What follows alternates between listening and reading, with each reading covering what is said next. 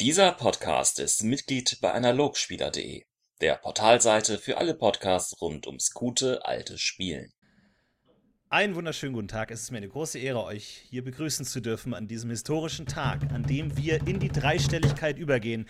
Denn DSA In Time ist 100 Folgen alt geworden heute. Es ist mir eine große Ehre, heute an meiner Seite begleiten zu dürfen, die Person, die mich begleitet hat über all diese 100 Folgen, die immer dabei war, wie ein Fels in der Brandung. Philipp, hallo. Achso, ich dachte, du meinst es. Ja, hallo, ähm, ich freue mich natürlich auch. 100 Folgen, Und ich meine, das ist eine Leistung. Ist eine Leistung, aber, ja. aber, das kann ich jetzt äh, gleich mal anschließen, denn wir wären ja nie, überhaupt nie zu diesem Podcast gekommen, hätten wir nicht den grandiosen Michael an unserer Seite gehabt. Und deswegen haben wir ihn aus der Versenkung aus Bangladesch einfliegen lassen und der ist heute auch hier. Hallo Michael! Hallo, guten Tag. Der echte, der einzigartige Michael. Ich bin so froh, dass du ähm, Zeit für uns und für das hier alles hast. Und ich bin mir ja, sicher. Aber natürlich. Ja, ja, ich weiß nicht, wer sich erinnern kann. Das ist auf jeden Fall eine Stimme, die dieser Podcast seit 95 Folgen und 11 Jahren nicht mehr gehört hat. Also ich weiß nicht, ob überhaupt noch Menschen leben, die damals unsere ersten Folgen gehört haben und jetzt sagen, ach ja, stimmt, Michael, klar, den kenne ich noch aus dem Gewalt-Podcast äh, oder ob wir mittlerweile nicht doch die ganzen neuen Hipster-Rollenspieler auf unserem Podcast haben und die ganzen alten Veteranen gar nicht mehr dabei sind. Für die haben wir heute mal Maike dabei, der kann euch mal erklären, was heute gutes, altes Rollenspiel ist. Oh ja, gleich mal ein kleiner Pan. Ja, das ist, äh, finde ich echt fantastisch, dass du heute Zeit hast. Ich kann es gar nicht ja. genug betonen. Nee, also äh, als du gesagt hast, die hundertste äh, Folge steht an, äh, da wusste ich, da, da bin ich natürlich sofort dabei. Also das lasse ich mir nicht entgehen, jetzt auch nach ähm, nach langer, langer Abwesenheit, aber genau. So was Hauptsache Privatleben war da leider im Weg. Aber ich muss dazu sagen, die, du hast gleich mal All-In hast es nämlich gemacht, weil er muss dazu, Michael hat jetzt irgendwie gestern seinen Kopfhörer verloren, also der ist verstorben und musste dann über, weiß ich nicht, irgendwelche Online-Dienste schnell noch Ersatz schaffen, damit das heute pünktlich zur Aufnahme noch überhaupt hörbar ist. Also Chapeau an dieser wow. Stelle. War mir, war mir sehr wichtig, ja. Ansonsten, äh, ja, ansonsten, ich wäre schon irgendwie an ein Mikrofon rangekommen. Aber ich habe mir gedacht, nee, muss was, muss was Gescheites sein. Kannst du denn mal so ähm. ein bisschen zusammenfassen, jetzt die letzten elf Jahre, wenn du zurückschaust? Damals, äh, du warst natürlich DSA-Spieler. Ich kannte dich immer nur so ein bisschen von der Ferne. Wir haben nie zusammen gespielt. Du warst stimmt, immer so der ja. Meister von Philipp. Also immer genau. so eine Ebene drüber. So. Ihr habt damals schon die Bauberat-Kampagne gespielt. Das war immer nur so mit, mit ehrfürchtigem Raunen hat man das immer nur so erzählt. Ja, die machen da was. Und Michael, der schreibt eigene Abenteuer und so. Der ist super krass und so. Und deswegen habe ich das selber nie mitbekommen, sondern nur ehrfurchtsvoll aus der Distanz gesehen. Wie ist Sinne diese elf Jahre jetzt vergangen? Spielst du noch DSA? Wie ist deine Reise in Kurzfassung verlaufen, seitdem wir uns das letzte Mal gesehen haben? Also DSA tatsächlich gar nicht mehr. Also es, äh, haben der Philipp und ich auch ein bisschen äh, privat drüber gesprochen. Also ich habe da tatsächlich noch so eine rosa-rote Brille auf zu, äh, zu DSA, äh, zu dem, zu dem äh, Spielsystem. Ich habe das noch alles sehr, sehr äh, schön in Erinnerung. Ja. Ähm, super, Im super Rollenspielsystem. Ohne, ohne Fehler, das Nonplusultra. Nee, ähm, also DSA habe ich tatsächlich seitdem nicht mehr gespielt. Ich habe auch eine lange Pause von Pen and Paper sozusagen gemacht, aber ähm, ich, ich spiele jetzt seit ja, zwei, drei Jahren jetzt wieder aktiv, regelmäßig, wöchentlich, mindestens einmal die Woche ähm, ja, tatsächlich wieder Pen and Paper. Ähm, äh, was genau, da komme ich gleich dazu, aber ich habe zwischendurch ähm, äh, ja nie, nie meine, meine Rollenspiel-Roots so richtig verloren. Und zwar habe ich tatsächlich ähm, in meiner Freizeit ähm, hört sich ein bisschen unkonventionell an, aber sehr viel Arma 3 gespielt. Also ähm, ich weiß nicht, äh, wie viele jetzt hier von, äh, von der Hörerschaft jetzt äh, mit, mit Videospielen äh, betraut sind. Ich denke, das ist da ist der ein oder andere dabei. aber für die, die es nicht wissen, also Arma 3 ist so mh, hm, ja eine der realistischsten Militärsimulationen, die man so am PC spielen kann. Ähm, und da gibt es einen sehr interessanten Spielmodus. Das ist der Zeus-Spielmodus. Und zwar gibt es dort, ähm, kommt einem vielleicht bekannt vor, gibt es dort Spieler und einen Game Master, also einen Spielleiter sozusagen, der auch aktiv in diesen, in diesen, ja, im Endeffekt kann man sagen, hyperrealistischen Ego-Shooter eingreifen kann. Und ähm, da habe ich sehr, sehr, sehr, sehr, sehr viele Stunden äh, mit einer, einer, relativ kleinen Spielergruppe, also waren maximal vielleicht mal so zehn Spieler und äh, ich als quote-unquote äh, Meister. Ja, und ähm, ja, habe da sehr viele, sehr viele Stunden äh, verbracht, da Missionen zu bauen und zu leiten und äh, ja, die ganzen Server-Geschichten und ähm, ja, so ein bisschen Scripting-Geschichten, die da damit äh, ranhängen und ähm, ja, und tatsächlich bin ich auch äh, über diese, diese, diese Arma 3 Spielergruppe, ähm, da war ein, ein Spieler ganz besonders, der die ganze Zeit mich dazu gedrängt hat. Er wollte, er, er hat früher auch mal Pen and Paper gespielt und hat mich auch die ganze Zeit da gedrängt. Äh, komm mal, du musst mal wieder meistern und äh, Pen and Paper und ähm, ich war da so ein bisschen hin und her gerissen, weil ich ja, hm, und die Zeit und äh, sehr zeitaufwendig natürlich. Also ähm, im Gegensatz und, zu Arma 3 Scripting. Genau, das ist mir dann danach gekommen, dass äh, Arma 3 tatsächlich viel mehr Zeit gefressen hat ähm, als das äh, DSA oder ähm, ja, D&D oder was auch immer. Ähm, ja, genau, ist auf jeden Fall um einiges zeitaufwendiger und ähm, ja, und ähm, und durch diesen Spieler aus meiner Arma 3-Gruppe, äh, der konnte mich dann irgendwann mal tatsächlich überzeugen. Also die haben angefangen, ohne mir Pen äh, Pen and Paper zu spielen und äh, das, das konnte ich. Das konnte ich nicht über mich ergehen lassen, habe gesagt, nee, nee, nee, da spiele ich jetzt doch mal mit und, und äh, tauche da wieder meine, meine Zehen äh, ne, in dieses tiefe Gewässer und äh, schau, wie es mir taugt und habe dann nach einer Runde als Spieler gesagt, äh, wisst ihr was, Leute, also ich muss wieder meistern, das, äh, das geht nicht. Und ähm, ja, tatsächlich äh, spielen wir äh, Dark Heresy, ähm, erste, erste Edition. für dies, die, die es nicht kennen, das ist ein Pen-and-Paper-Spiel im Warhammer 40k-Universum. Ähm, das ist eines der ähm, bekanntesten, würde ich sagen, oder? Heute. Würde ich, ja, ja, ja. Also ist auch äh, definitiv, ich habe mich jetzt ein bisschen damit auseinandergesetzt. Also wenn man sich für Warhammer 40k und für Pen and Paper interessiert, dann ist das, denke ich, definitiv das Go-To. Also Dark Heresy, ähm, Rogue Trader hängen ja, also sind vom Regelwerk sehr ähnlich, sind ja auch äh, gedacht, dass man die kombinieren kann. Mhm. Ähm, genau, das sind so die, die Go-To-Sachen. Ähm, ja, spannend. Ich finde es total äh, nett eigentlich, dass du da so ein komplett, aber dass du dann trotzdem nicht lassen konntest. Du, du hast ja durchaus aus Rollenspiel aufgehört, weil du ja aus privaten Gründen quasi einfach wirklich keine Zeit mehr hattest oder nicht mehr so viel. Ja, genau. Und ähm, also ich muss auch ganz ehrlich sagen, also es, äh, es, es, es, lag jetzt auch nicht an euch, an Spielen, aber irgendwann mal ist man, ist man halt burnt out, ne? Und ich habe das äh, wirklich ähm, äh, lange, lange Zeit gemacht und sehr intensiv und ähm, die Boberat-Kampagne ist halt äh, doch ein Brett, ne? Also äh, weißt du ja selber, es ist. ja, aber ich kann, ist, äh, kann auf jeden Fall, ja. und dann, äh, da, da war, also, ähm, ich sag mal, das war eine schöne Erfahrung und ich glaube, es war auch unterbewusst so ein, okay, hier machst du mal einen Cut. Es, es, wird, es kann nicht besser werden, ja. Wobei das, das also, Lustige ist ja, du, äh, hast, du hast ja sogar noch ähm, durchaus eine neue, selbstgeschriebene Kampagne drangehängt, die genau, du dann machen genau. wolltest und die dann so angeteased genau. war. Da hatten wir auch schon Charaktere und das war, da, da hat, jetzt hat, steht hier auf meinem Pad, ich habe ja so ein kleines Pad für heute, ähm, ja, als ja. Beispiel, weil da gab es ein paar, finde ich, für mich sehr prägende Ideen auch, die du da eingebracht hast, aber dann hat sich eben doch verloren und ähm, ja, aber dass du dann trotz allem noch irgendwie der Rollenspiel-Community im, in einem anderen Kontext äh, verbunden geblieben bist, spricht ja auch Bände. Also du hast ja offensichtlich mit ähm, Meistern speziell oder Rollenspiel ja irgendwie hast du da einen, einen Bezug, der der wichtig zu sein scheint für dich. Ja, also ähm, ist mir jetzt auch ähm, eben in, der, in, der, in, den letzten vergangenen Jahren auch definitiv wieder bewusst geworden. Also äh, hier und dort mal irgendwie andere Hobbys mal ausprobiert und ich, ich komme halt immer wieder zurück. Also ich bin, äh, ich bin einfach, sage ich mal, ein, ein Geschichtenerzähler. Ja. Das, ist, das ist das, was mir irgendwie liegt und auch am allermeisten Spaß macht.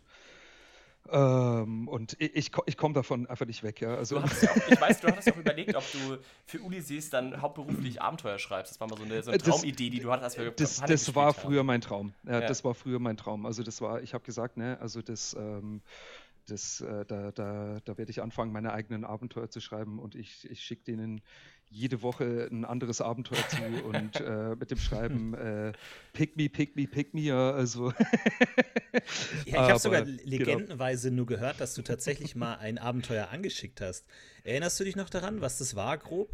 Ähm, nee, tatsächlich habe ich nichts. Also ich, ich habe tatsächlich nie was reingeschickt. Also ich hatte eins okay. wirklich in der Mache, ähm, wo ich mir, also das ist schon lange her, ja, ähm, da war ich vielleicht äh, gerade mal 19 äh, oder 20 Jahre alt und ähm, da habe ich mich damals mit äh, Word dann rumgeschlagen und habe dann versucht, äh, so richtig niedlich eigentlich ähm, die, äh, die Formatierung, die die DSA-Abenteuer haben, äh, so genau wie es geht in, in, Word nachzuholen und habe da schon angefangen zu schreiben und ähm, ich glaube, ich habe das Abenteuer tatsächlich mit euch geplaytestet. Ja, ich weiß gar nicht, ob ich euch das damals gesagt nee, habe oder ob ich das so für mich. Nee.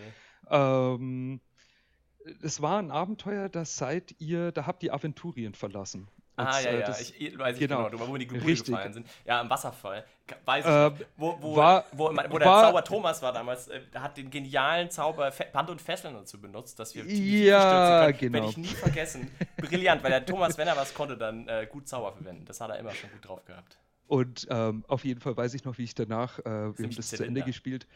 Ähm, wir, haben das, wir, wir haben das zu Ende gespielt, das Abenteuer. Und ich saß dann zu Hause und äh, habe mir nur gedacht, das war das war total scheiße. Ja. das, war, das, war, total shit. Es klang gut bis jetzt. Es, es, es lief überhaupt nicht, es lief überhaupt nicht so, wie ich es mir vorgestellt habe. Ich war total unzufrieden Wirklich? und dann wurde super. das Nee, nee, also das war, also es war Aber nicht du hast uns halt auch nicht gefragt, und das ist aus heutiger Sicht auch so süß eigentlich, dass, dass, du dann aber das geheim gehalten hast. Das heißt, niemand, ja, also, wenn, wenn, ein normaler Playtest würde wahrscheinlich so laufen, dass du in einen Raum gehst, wo groß Playtest über der Tür steht ja, und mir genau. dir vorher sagt, bitte schreibt alles mit, was euch auffällt.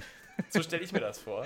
Ja, wie gesagt, das ist, äh, also wie gesagt, 19 oder 20 oder wie alt wir da waren und äh, das war, muss auch sagen, da war das Internet auch noch nicht so, wie es heute ist, äh, dass man da, oder ich wäre da gar nicht auf den Gedanken äh, gekommen, sowas nachzugoogeln. Ne? Also wie, wie macht man sowas, wie stellt man sowas, und das war einfach... Ja, oder einfach an Ulysses zu schreiben, einfach mal zu fragen. Genau, richtig so, wie soll ich das, aber das ist mir damals nicht, nicht, in, den, nicht in den Sinn gekommen. Ne? Und dann war das so, okay, das Abenteuer lief überhaupt nicht so, wie ich es mir vorgestellt habe totaler Crap.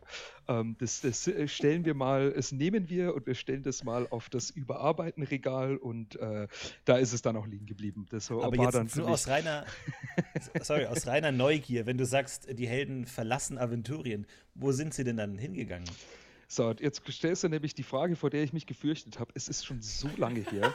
ähm, was, ist, äh, was ist denn das große? Äh, das sind die, die Rieslande, glaube ich. Ist es. Ähm, Ach, das Abenteuer, wo in die Rieslein gefahren ist, also wieder ein anderes Ja, da ach, war das wieder ein anderes? Ja, ja, ich habe da noch zwei so mit Magien. Ja, im Rieslein-Abenteuer, das war auch cool. Ja, gibt's.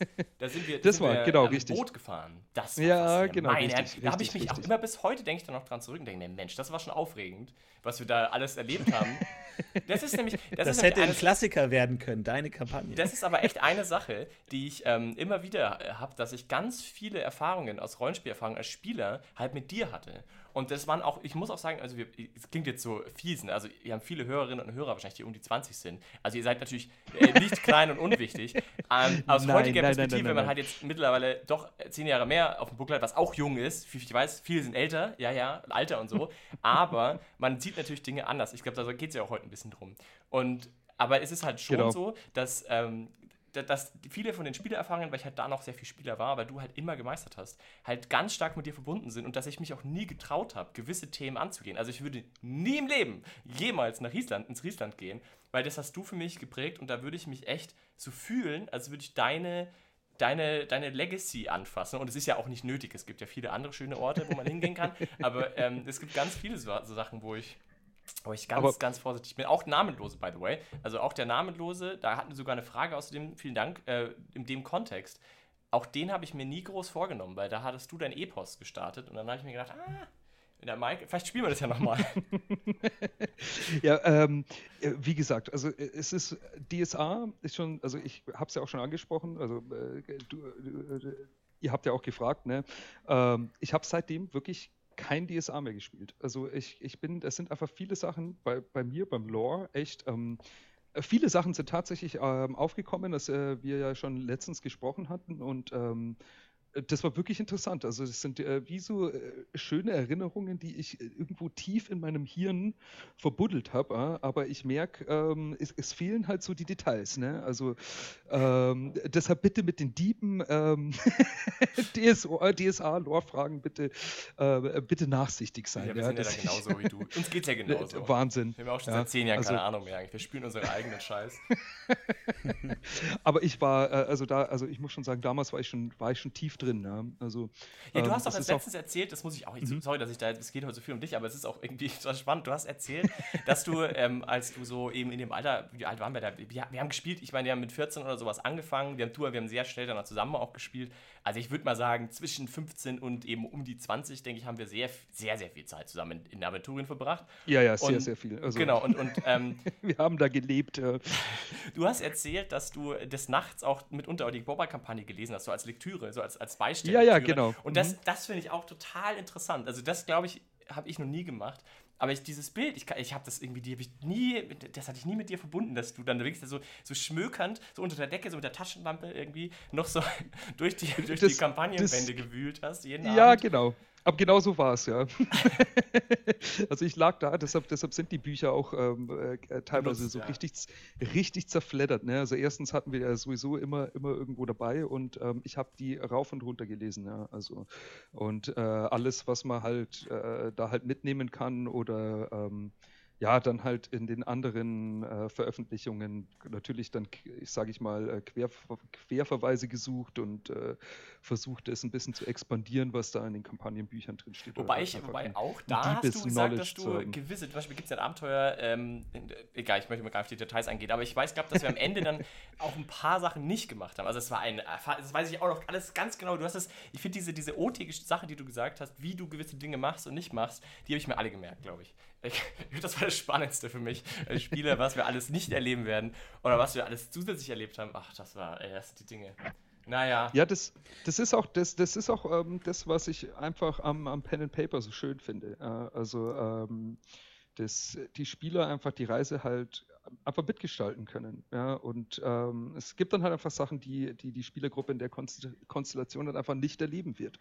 Ähm, aber genauso ganz einzigartige Dinge, die die, äh, viel mehr einzigartige Dinge, die die Spielergruppe dann zusammen erlebt. Und ähm, das ist auch bis heute was, äh, was ich total genial finde am, am Pen and Paper und ähm, ja, generell an, an, an Rollenspielen, ja, dass man eine Geschichte erzählt, aber in Kombination mit anderen Menschen zusammen, die ihre Gedanken im Endeffekt halt mit reinbringen durch ihre Charaktere und ich reagiere mit meiner Geschichte darauf. Also ich, ich finde das super. Also das ist total einzigartig und ähm, das kriegt man, und das ist auch etwas, was mir ein bisschen eben bei ähm, jetzt zum Beispiel äh, Arma 3 halt äh, gefehlt hat. Also wir haben ja schon auch unsere Kampagnen äh, in Anführungsstrichen gespielt, aber äh, du, du, du, spielst trotzdem nur eine nur einen Soldaten im Endeffekt. Ja? Da, da entstehen jetzt keine deepen Stories so wirklich. Ja? Also ist nicht vergleichbar. Das ist, das ist dieses Feeling jetzt wieder zu haben, äh, finde ich total genial. Also macht richtig, richtig Spaß. Und wenn du sagst, du liest dich da total tief in die Hintergrundgeschichten ein und konsistierst alle Bücher, hältst du dich dann auch ganz penibel an die vorgeschriebene Welt von DSA damals oder hast du auch improvisiert und Sachen geändert und deinen eigenen Stil da so ein bisschen reingebracht? Ich habe, also äh, das ist was, was mir an DSA lange Zeit gefallen hat und bis es mir irgendwann mal nicht mehr so getaugt hat, ähm, dass die Welt sehr genau beschrieben ist. Also ähm, das war das war was, was mir immer wichtig war, dass ich meine Abenteuer so gut wie es geht in ähm, die bestehende DSA-Lore halt integriere. Also ich habe ständig die Bücher konsultiert, ähm, und habe mich damals so gut wie es ging wirklich am, am Kanon gehalten. Das auch mit dem Hintergedanken, äh, dass die Charaktere problemlos in einem anderen Abenteuer mitspielen äh, können und ähm, nichts gemacht haben, was jetzt den Kanon zerstört hat und deshalb den Charakter, sag ich mal, unbrauchbar machen würde. Ähm, weil das war was, was mir bei anderen Leuten so ein bisschen gestört hat. Also das ist einfach so ein, so ein Quirk, sage ich mal, den ich einfach als Person habe. Äh, ich bin einfach jemand, der sich, der sich gerne am Canon hält. Also es ist manchmal ein bisschen, ein bisschen zwanghaft. Ähm, und das ist auch was, was mich dann bei DSA zum Ende hin so ein bisschen frustriert hat, weil ich Schwierigkeiten hatte, die Ideen, die ich im Kopf hatte für gewisse Abenteuer, die in Aventurien zu integrieren. Also das war so ein bisschen, ähm, ich habe es auch mal, ich habe auch mal gesagt, ähm, so äh, halb spaßend. Also in, in, Aventurien ist jeder Stock und jeder Stein hat irgendwo einen Eintrag. Ja? Äh, jeder Baum ist auf der Karte markiert. Das äh, ist jetzt natürlich überspitzt, aber äh, das war so zum Ende hin so ein bisschen das Gefühl, was ich hatte, dass das Setting mir so ein bisschen meine Kre Kre Kreativität ähm, so ein Hemmschuh aufsetzt. Aber dieser Hemmschuh war auch ein bisschen selbst gemacht, wie gesagt, weil ich auch einfach jemand bin, der sich da so zwanghaft versucht, an dem, an dem Lore zu halten. Mhm. Es war mir oder ist mir immer noch wichtig. Und ja, das ist auch was, was ich bei 40k halt wiederum, also Warhammer 40k halt wiederum cool finde. Ähm, meine Abenteuer spielen in einer Galaxie. Es gibt äh, über eine Million vom Imperium bewohnte Planeten. Äh, da kann ich im Endeffekt mit meinen Abenteuern tun und lassen, was ich möchte und äh, da zerstöre ich keinen Kanon. Und ähm, super ja. Gefühl. ja, super mein, gut, Gefühl ist, für jemanden wie mich. Das ist lustigerweise wirklich eine DSA-singuläre Sache. Also ich meine, man kann ja, wenn wir schon von, von Entwicklung sprechen, also auch wir haben ja doch, hat sich, hat sich viel bewegt. Also als wir zusammen noch gespielt haben, als wir den Podcast angefangen haben, hier diesen, jenen, diesen wen folgenden Podcast, um den es ja heute gehen kann, 100 Folgen, äh, auf jeden Fall elf Jahre ist das her, da haben wir nahezu ausschließlich DSA gespielt. Ich bin mir nicht sicher, ob wir da schon irgendwie Shadowrun gespielt haben oder sowas, aber das, also völlig undenkbar, was anderes zu spielen. Das war halt so eben, ja, aus, aus heutiger Perspektive ein Anfang, ähm, der, der eben wunderbar war, der jetzt auch, ich glaube, das ist, spricht ja auch für DSA, dass uns das immer gereicht hat eigentlich. Aber ja, heute, total. Genau, ja. genau. Aber dann irgendwann kam halt schon auch für mich zumindest eben der Wunsch auf, mal, ich habe ja immer gehört, was die anderen so spielen und, ah, und dann habe ich da erzählt bekommen und dachte mir, was ist das? Einfach dieses D&D, spielt das überhaupt wer? Naiv. Ähm, naja, und dann habe ich dann irgendwie mit einem anderen Bekannten damals äh, zusammen eben eine, eine, dieses Rollenspielwochenende gemacht. Das habe ich auch schon öfter mal erwähnt. Also ein, ein Event, das machen wir jetzt ja auch schon seit acht Jahren oder so. Das ist dann sehr bald passiert und das war für mich, es war auch die, immer die Idee von mir. Also die Organisation war eben, man macht ein Wochenende Rollenspiele in so kleinen Gruppen und die Motivation war damals schon, dass ich eben neue Systeme kennenlernen wollte. Das war meine persönliche Motivation. Und so ist es auch gekommen. Also das hat dazu geführt, jetzt in den letzten acht Jahren, dass ich halt schon doch die ein oder andere unterschiedliche Systemvariante gespielt habe. Nicht nur dort, also das hat dann halt, das war halt ein Startpunkt für mich. Und heute habe ich natürlich einen sehr anderen Blick auf DSA. Wir, wir reden natürlich hier sehr viel über DSA immer noch in dem Podcast und es ist ja auch ein DSA-Podcast. Aber es ist natürlich jetzt mittlerweile ganz anders informiert. Also die, die, wir sind auch, glaube ich, nicht mit vielen Sachen zufrieden. Es gibt viele Sachen, wo man rumnörgelt. Aber im Endeffekt, glaube ich, ist es eher so, dass für mich diese Trennung zwischen System und Setting deutlich stärker geworden ist. Und ich verstanden habe, dass das Rollenspiel, also das Regelwerk von, von DSA und auch die Lore von DSA eben nicht so festgesetzt sein muss, um zu gestaltet zu werden.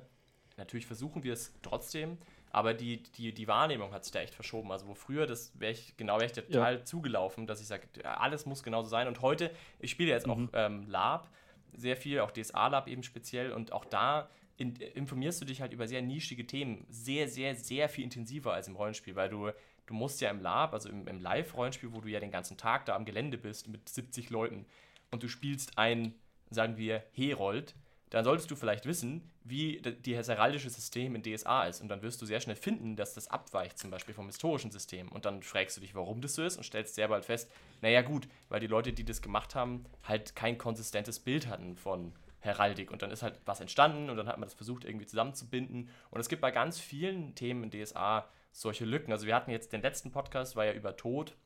Und auch da bin ich mir mittlerweile, wir hatten sehr lange und sehr intensive Diskussionen. Also da nochmal vielen Dank für alle, die mitdiskutiert haben. Ich bin ja, Shoutout an unser Reddit auch, wo genau, das noch fortgeführt wird. Genau, also das war in dem Fall wirklich auch eine sehr umfangreiche Diskussionsrunde. Und da habe ich auch wieder gemerkt, es ist halt so, und das ist ja auch, finde ich, auch völlig nachvollziehbar so, dass ähm, natürlich nicht alles konsistent ist und dass da die Notwendigkeit sogar besteht, dass man an gewissen Ecken mit Maß versucht irgendwie anzugreifen. Aber trotz allem glaube ich, dass das immer noch die Stärke von DSA auch ist. Trotz allem. Also das ist ja so ein ambivalenter Umgang auch mit DSA. Wir können da vielleicht direkt mal äh, darauf eingehen, weil wir haben in unserem äh, Reddit DSA in Time auch einen Post gemacht für äh, Fragen und Anregungen zu dieser Folge, zu Folge 100. Und äh, wo ihr gerade schon bei den Schwierigkeiten oder veränderungswürdigen Dingen vom DSA-Regelsystem seid, können wir da vielleicht mal zwei Posts ansprechen. Und zwar Quellvater äh, fragt hier, ist das Lebenspunktsystem noch zeitgemäß? Könnt ihr vielleicht mal drauf Super eingehen, spannend. was dazu ähm, ob das noch zeitgemäß ist oder ob ihr mittlerweile bessere Alternativen gefunden habt. Aber das ist genau, zum Beispiel, da, da wollte ich auch gerade so ein bisschen raus. Ähm, weil im Kern stellt sich mir mittlerweile eher die Frage, was ich mit Rollenspiel eigentlich erreichen will. Und ich glaube, dass es nichts mit den Regeln zu tun hat. Ist, die Regeln sind ein wahnsinniges Vehikel und klar, es gibt Regeln, die mir mehr gefallen als andere. Und ja, Lebenspunktesystem könnte man sagen, ist vielleicht ein bisschen oldschool, kommt vielleicht aus so einem PC-Spiel. Kontext, wo du irgendwie mhm, Lebenspunkte ja, genau. hast oder so und dann, aber auch die, auch D&D hat ja Lebenspunkte. Also die heißen halt dann Hitpoints. Aber gut, ja. Also das jetzt, ich würde jetzt gar nicht mal sagen, dass das per Definition veraltet oder, oder nicht zeitgemäß wäre oder falsch ist. Ich glaube, die Alternative wäre zum Beispiel ja irgendwie so eine Art Statussystem, dass man sagt, du bist verletzt und dann bist schwer verletzt und dann, es gibt ja auch viele Systeme, die so funktionieren, wo du keine Punktwerte hast, sondern irgendwie so Stati. Aber im Endeffekt, glaube ich, ist es ja nur ein Vehikel, wie du deinen Charakter in deiner Welt spürst. Also wie interagiert der Charakter mit der Welt. Und wenn du halt zum Beispiel nur Stati hast und die sehr schnell kommen oder sowas und du halt sehr viel verletzlicher bist dadurch, womöglich, dann ist natürlich dein Charakter vorsichtiger in der Welt. Oder dann ist vielleicht eine Kampfsituation bedrohlicher. Und das mag ihn dann anders verhalten lassen. Und ich glaube, für mich ist halt Rollenspiel immer gewesen, und je älter ich werde, desto mehr wird mir das auch klar, ist es immer eine, war, was für mich immer interessant war im Rollenspiel, war die Emotionalität von, von Menschen. Also die, die Frage, was motiviert eigentlich Menschen im echten Leben und was, was bringt sie dazu, gewisse Handlungen zu tun. Also das ist ja eher schon fast psychologischer Ansatz, aber das hat mich immer interessiert. Und in DSA ist halt die tolle Stärke, wenn man sowas betrachtet, dass in DSA die Charaktere wirklich versucht, so funktionieren sollen wie echte Menschen, zumindest von ihrem Power-Level her. Und das mag ein altes System sein mit den Lebenspunkten. Es erlaubt aber natürlich dann trotzdem, dass diese einfachen Charaktere relativ gut noch teilhaben können an der Welt, weil sie relativ viel aushalten eigentlich. Also auch ein Bauer ist ungefähr gleich stark wie ein Ritter. Der hat da vielleicht weniger Rüstung an, aber wenn du die ihm anziehst, hält er auch viel aus. Und damit hast du nicht so krasse Differenzen. Also du kannst eine Heldengruppe bauen aus einem Metzger und einem, weiß ich nicht, ja, ein paar einfachen Menschen und es funktioniert trotzdem alles auf demselben Power-Level und du kannst das erleben. Und das fand ich eigentlich, hat es seinen Reiz. Also, weil du dann natürlich Situationen erschaffst und, und Leute in der Situation bringst, die irre eigentlich für sie sind. Und in DD zum Beispiel hast du per Definition Charaktere, die, ähm, gut, die können auch Anfänger sein, aber da ist halt das Power-Level anders. Also die sind halt dann irgendwie gleich irgendwie krasser und Helden und können Magie oder so oder haben krasse Ausbildungen hinter sich. Kann man natürlich auch alles spielen, wie man will, aber das System ist nicht so darauf getrimmt. Und das mag ich eigentlich bei DSA schon, dass das komplizierte System, so kacke das manchmal sein mag, mit diesen tausend Talenten, alles völlig überkompliziert und Sonderfertigkeiten und Scheiß, aber, das ist ja gerade das, was DSA schön macht. Das hatten wir schon. Das ist leider echt. Ich habe da so ein unglaubliches ambivalentes Verhältnis dazu, weil ich rein vom Crunch. Ich glaube, es gibt da noch einen Mittelweg. Also man kann, denke ich, da viel Rauch rausskippen und dann ist es immer noch ein gutes System. Aber es gibt schon auch einen Grund, warum es so Antiquitäts, äh, warum so antiquiert auch mitunter wirkt manchmal. Ja, ja. Also ähm, äh, wenn ich da auch kurz einhaken äh, darf, ähm, also mit den Lebenspunkten, ich weiß, das ist zurzeit äh, so ein ganz ähm, ganz heißes Thema, äh, wie man das äh, veranschaulicht und also ich bin jemand, der immer der Meinung ist, es gibt an jedem System, also egal wie man das jetzt lagert, ähm, ich glaube, an jedem System, das man sich ausdenken kann. Gibt es was, was super schön läuft und wo es besser laufen kann als mit einem Lebenspunktesystem? Ähm, es wird aber immer Dinge geben, wo es nicht ganz perfekt hinhaut. Also es ist halt einfach was, ähm, ja, es ist halt doch irgendwie was Abstraktes, aber in, in vielen Rollenspielen würde ich fast behaupten, Braucht man so ein System, also vor allem die Rollenspiele, die ein bisschen kampflastiger sind? Also da, mit der Aussage habe ich jetzt mir bestimmt auch ein paar Nicht-Freunde gemacht. Ähm aber ähm, meiner Erfahrung nach, wenn man das richtig als Spieler richtig ausspielt und als Meister richtig anmeistert, ähm, sind so Lebenspunktesysteme jetzt gar nicht mal verkehrt. Ähm, mag manchmal zu ein bisschen unlogischen oder seltsamen Situationen führen, aber das sind, ähm, sind alles Dinge, die man irgendwie ein bisschen umschiffen kann. Also ähm, Pen and Paper ist ja, oder ja, Pen and Paper ist ja ähm, ist ja ein, ein, agiles Spiel, ne? Also wo ich auch als, ähm, wo, wo ich Menschen habe, die miteinander interagieren. Und wenn ich eine Spielergruppe habe, die mir als Meister vertraut und ich als Meister auch ähm, äh, Entscheidungen treffe, die meine Spieler als sinnvoll erachten, dann äh, finde ich, kann man auch mit einem etwas wacken Lebenspunktesystem auch äh, gut umgehen. Ja? Also da, da muss man dann halt einfach ein bisschen differenzieren. So, ja gut, ähm, Jetzt, äh, ja, blödes Beispiel, jetzt hast du halt einen riesen Knüppel ins Gesicht bekommen, oh, ich habe äh, irgendwie blöd gewürfelt. Hm. Ähm, jetzt, wie, wie, irgendwie seltsam, ja, wenn ich irgendwie so einen 20-Kilo-Hammer ins Gesicht bekomme und ich kriege irgendwie nur aus irgendeinem blöden Zufall nur vier Schadenspunkte, ähm, dann, dann, äh, dann, dann kann ich das halt dem als Meister, also entweder ich be beschreibe halt die Szene äh, so, dass ich sage, es ist halt äh, es sind ganz simple Sachen. Ja, es ist jetzt halt ein, ein, Streif, ein Streifschlag, sage ich mal. Ja, hat dich nur knapp erwischt. Wäre jetzt so der Klassiker. Ähm, kriegst halt ein bisschen Schaden. Äh, oder ich sage halt, ja gut, äh, der, der, Spieler liegt auf dem Boden, äh, der Gegner hat eigentlich keine Chance, ihn nicht zu erwischen. Na gut, dann erwischt ihn halt der Hammer halt halt doch und macht halt Max-Schaden. Ja. Also wenn, wenn der Spieler da halt mitgeht und sagt, okay, ist eine blöde Situation, ich war schon geschwächt, ich bin aus meiner eigenen Dummheit jetzt hier am Boden gelandet, weil ich als Spieler schlechte Entscheidungen getroffen habe, dann, dann, Das ist klar, jeder Spieler würde dann, das machen. Dann, Klassische Spieleraussage, ja. ja, das mag ich. Da bin ich ähm, hatte ich aber, hatte ich, hatte ich aber tatsächlich schon. Also ich muss sagen, also ich muss auch sagen, äh, Shoutout to meiner äh, Dark Heresy Gruppe. Ähm, Achso, ich dachte, du meinst jetzt nicht. Naja, toll. Ähm, äh, natürlich auch Shoutout zu meiner alten äh, DSA-Gruppe, ne, wo es auch äh, niemals Diskussionen gab zu äh, Regelgeschichten. Ähm, ähm äh, nein, also ähm, äh, meine Dark Heresy-Gruppe zurzeit muss ich wirklich loben. Also wir sind so ein, so ein guter Mix aus komplett unerfahrenen Spielern und richtige Rollenspielveteranen. Ähm, also ein Spieler ist dabei, ich glaube, der, der hat schon seit über 20 Jahren fleißig D&D gespielt. Also der der, der junge Herr kennt sich aus. Ähm, aber da ist tatsächlich so, also ich hatte schon ein paar Momente, wo ich gesagt habe, nee, also sorry, ähm, das, was ihr gemacht habt, war halt jetzt war halt wirklich überhaupt nicht schlau und jetzt äh, müsst ihr auch in den sauren Apfel beißen, weil es sonst auch einfach kein, kein Reiz gibt, die Dinge sinnvoll oder richtig anzugehen. Ja? Und äh, da sind die Spieler bis jetzt immer mitgegangen. Also haben immer gesagt, ja, stimmt, du hast recht. Ähm, wir haben Fehler gemacht und ähm, Jetzt müssen wir halt den Preis dafür bezahlen. Aber ich muss eh sagen, also weil wir jetzt schon von Lebenspunkten sprechen und Kampfsituationen, genau. das ist nämlich auch eine große Frage gewesen von einer, einer fast schon Diskussion, die wir jetzt hatten in dem entsprechenden Reddit-Post, wie Kämpfe zu gestalten sind. Und ich glaube auch da, natürlich man, kann man jetzt darüber, diskutieren, also es gibt viele Leute, die eben die Sonderfertigkeiten nicht so zielführend finden in DSA, die Kampfsituationen sehr langwierig empfinden.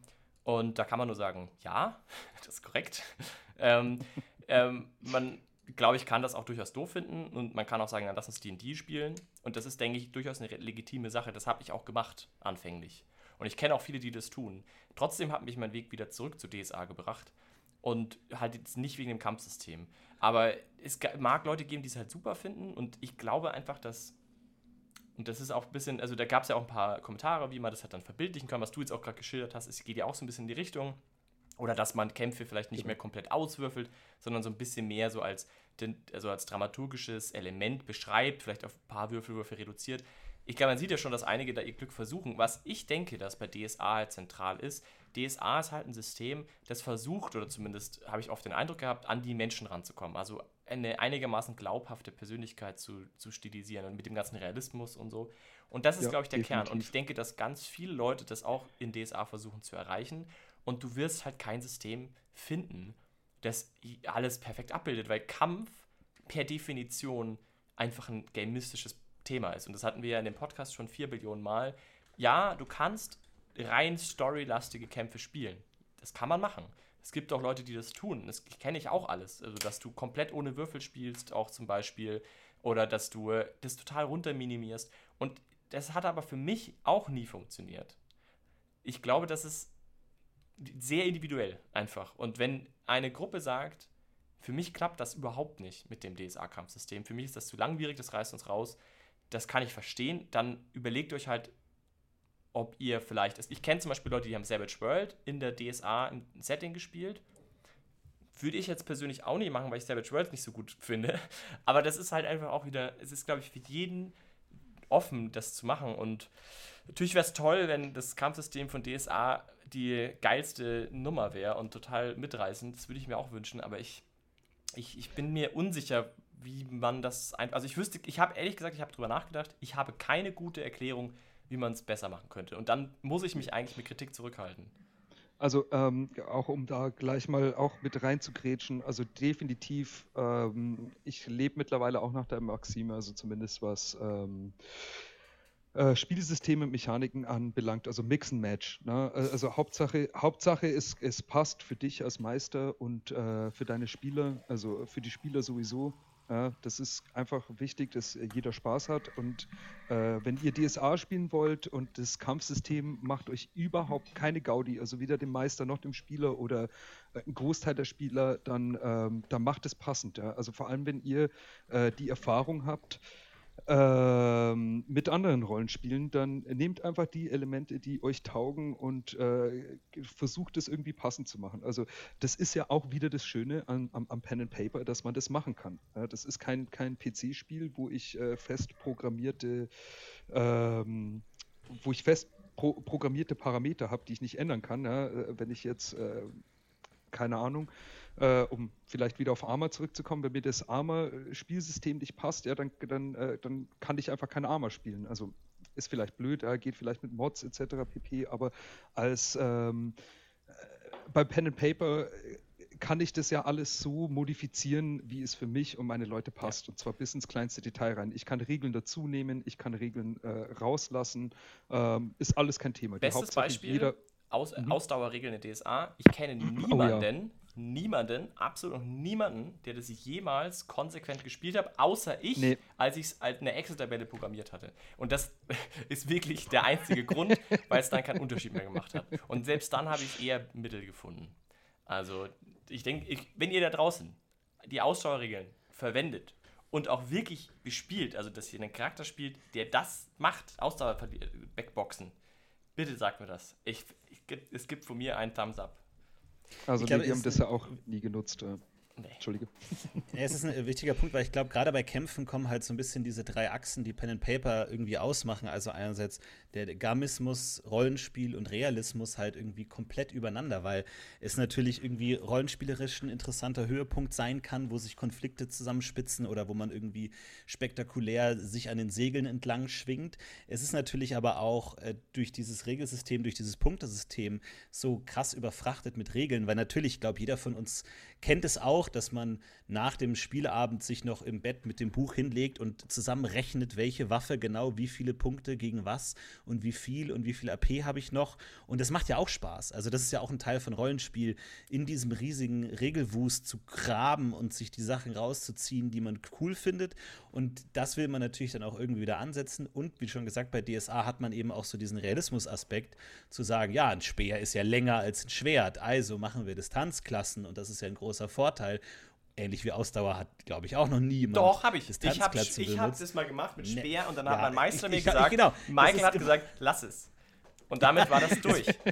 Das ist immer erst dann, wenn man anfängt, einen Charakter mit Speer zu spielen. Plötzlich sind die Distanzklassenregeln richtig wichtig nee, und man sagt, Moment, da möchte ich jetzt aber schon drauf achten. Und ich, das ist, glaube ich, auch das Ding. Du kannst, ich kann jetzt einfach einen Schritt rückwärts gehen, das würde ich gerne machen.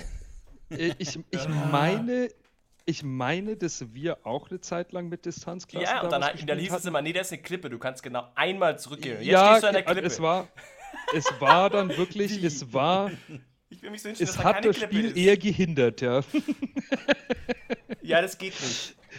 Ich glaube, das Problem bei DSA-Regeln ist oft, dass sie so komplex sind und dass sie den Meister so alleine lassen, wie man mit dieser Komplexität umgeht. Also, wie du es schon gesagt hast, ähm, das ist natürlich ein Spiel, das gedacht ist, mit Papier und Stift zu spielen Aber wenn mal irgendjemand die perfekte, das perfekte DSA-Programm programmiert, wo man irgendwie die Charakterbögen abfotografiert und dann macht er dir deinen Kampf perfekt mit allen Sonderfertigkeiten, was wo, mit anpassenden äh, Werten jederzeit, immer wenn du eine Wunde kriegst, passt sich alles automatisch an und so, da könnte man, glaube ich, viel machen, wo halt wie in einem Computerspiel wie ein Diablo, wo du halt mega Bock hast, auch kleinste Vorteile zu bekommen und das alles die perfekten Synergien zu machen. Aber so normal im normalen Spiel bist du halt so heillos überfordert, weil irgendwie auch in diesen Regeltexten nicht mal mit einem Satz steht, so benutzt man diese Regeln. Also mach dir einen Zettel mit der Initiative-Reihenfolge oder nutze diese Tabelle für die Initiative-Reihenfolge oder irgendwas. Das findet man ja gar nicht. Also du hast ja nur diesen Regelwulst, aber gar kein, so haben wir uns gedacht, dass man das einsetzt. Ja. Äh, davon gibt es ja nicht viel. Du bist völlig alleine gelassen. Ja, also äh, ich muss sagen, ich hatte immer das Glück, dass ich mit den Regeln nie ganz alleine gelassen war. Also ähm, äh, ich denke da, äh, Philipp, an einen bestimmten Spieler aus unserer aus unserer Den vorhin angesprochenen Thomas. Genau, der, der, der das äh, wandelnde richtig, Lexikon, wie wir ihn auch nennen. Richtig, ähm, und da war ich damals auch immer sehr dankbar, ähm, weil immer wenn irgendwas nicht zu verstehen war, da konnte man sich schon darauf verlassen, dass der Thomas sich damit auseinandersetzt und äh, ganz genau äh, Aufklärung bietet, wie die Sachen gedacht sind. Heute und, noch ähm, außerdem, wir haben jetzt auch wieder, wir spielen heute noch dieselben, also der, derselbe junge Freund und ähm, er ist immer noch, trotz vielen langen Pause, er hat auch ein paar Jahre Pause gemacht, aber er ist immer noch, er ist immer noch, er ist absolut immer noch besser als wir. Äh, die, also, es ist wirklich, es ist wirklich faszinierend. Er hat, er hat jetzt für die Kampagne eine Regelinformation reingeworfen, die richtiger war als das, was wir gespielt haben. Und wir haben ja quasi nie aufgehört. Aber, und, und genau, und dieses, diese Sonderfähigkeit, die es ging, wurde frisch gekauft. Also da hat quasi die Person frisch nachgelesen, dass das kann, hat es dann gekauft und dann kam der, das, das Lexikon und hat gesagt, nee, aber das ist ja Quatsch. Der spielt das zwar nicht mit, aber der hat das irgendwie mitbekommen und hat gemeint, nee, das, das funktioniert anders. Und er hatte recht. Also Immer wenn irgendjemand eine Regel falsch interpretiert, taucht er auf, ja, mysteriös aus dem Nebel. Kurz mal, äh, wie ist denn das? Also das, der, der merkt sich aber sowieso alles. Den habe ich letztens erlebt, da hat er einen achtstelligen ähm, Code für die WLAN-Einloggung, hat er einmal gelesen äh, da, und dann fünf Minuten später noch rezitieren können. Der Typ. Da war nicht. ich auch, da war ich wirklich auch aus dem Häuschen, weil bei mir ist genau das Gegenteil. Also ich kann mir nichts merken, ne? mhm. ähm, und da war ich immer heilfroh und ich bin bis heute auch heilfroh, wenn meine Spieler da halt äh, mitmachen und äh, ist auch was, was für mich ganz wichtig ist, ja, dass man als Meister halt äh, mit solchen Sachen nicht alleine gelassen wird. Also ist ja klar, wenn du als Meister jetzt, sage ich mal, äh, eine neue Spielergruppe, also ich sage mal mit ganz frischen Spielern, äh, am besten gar keine Erfahrung mit Pen and Paper hast, dann natürlich bist du auf dich selbst verlassen. Ja.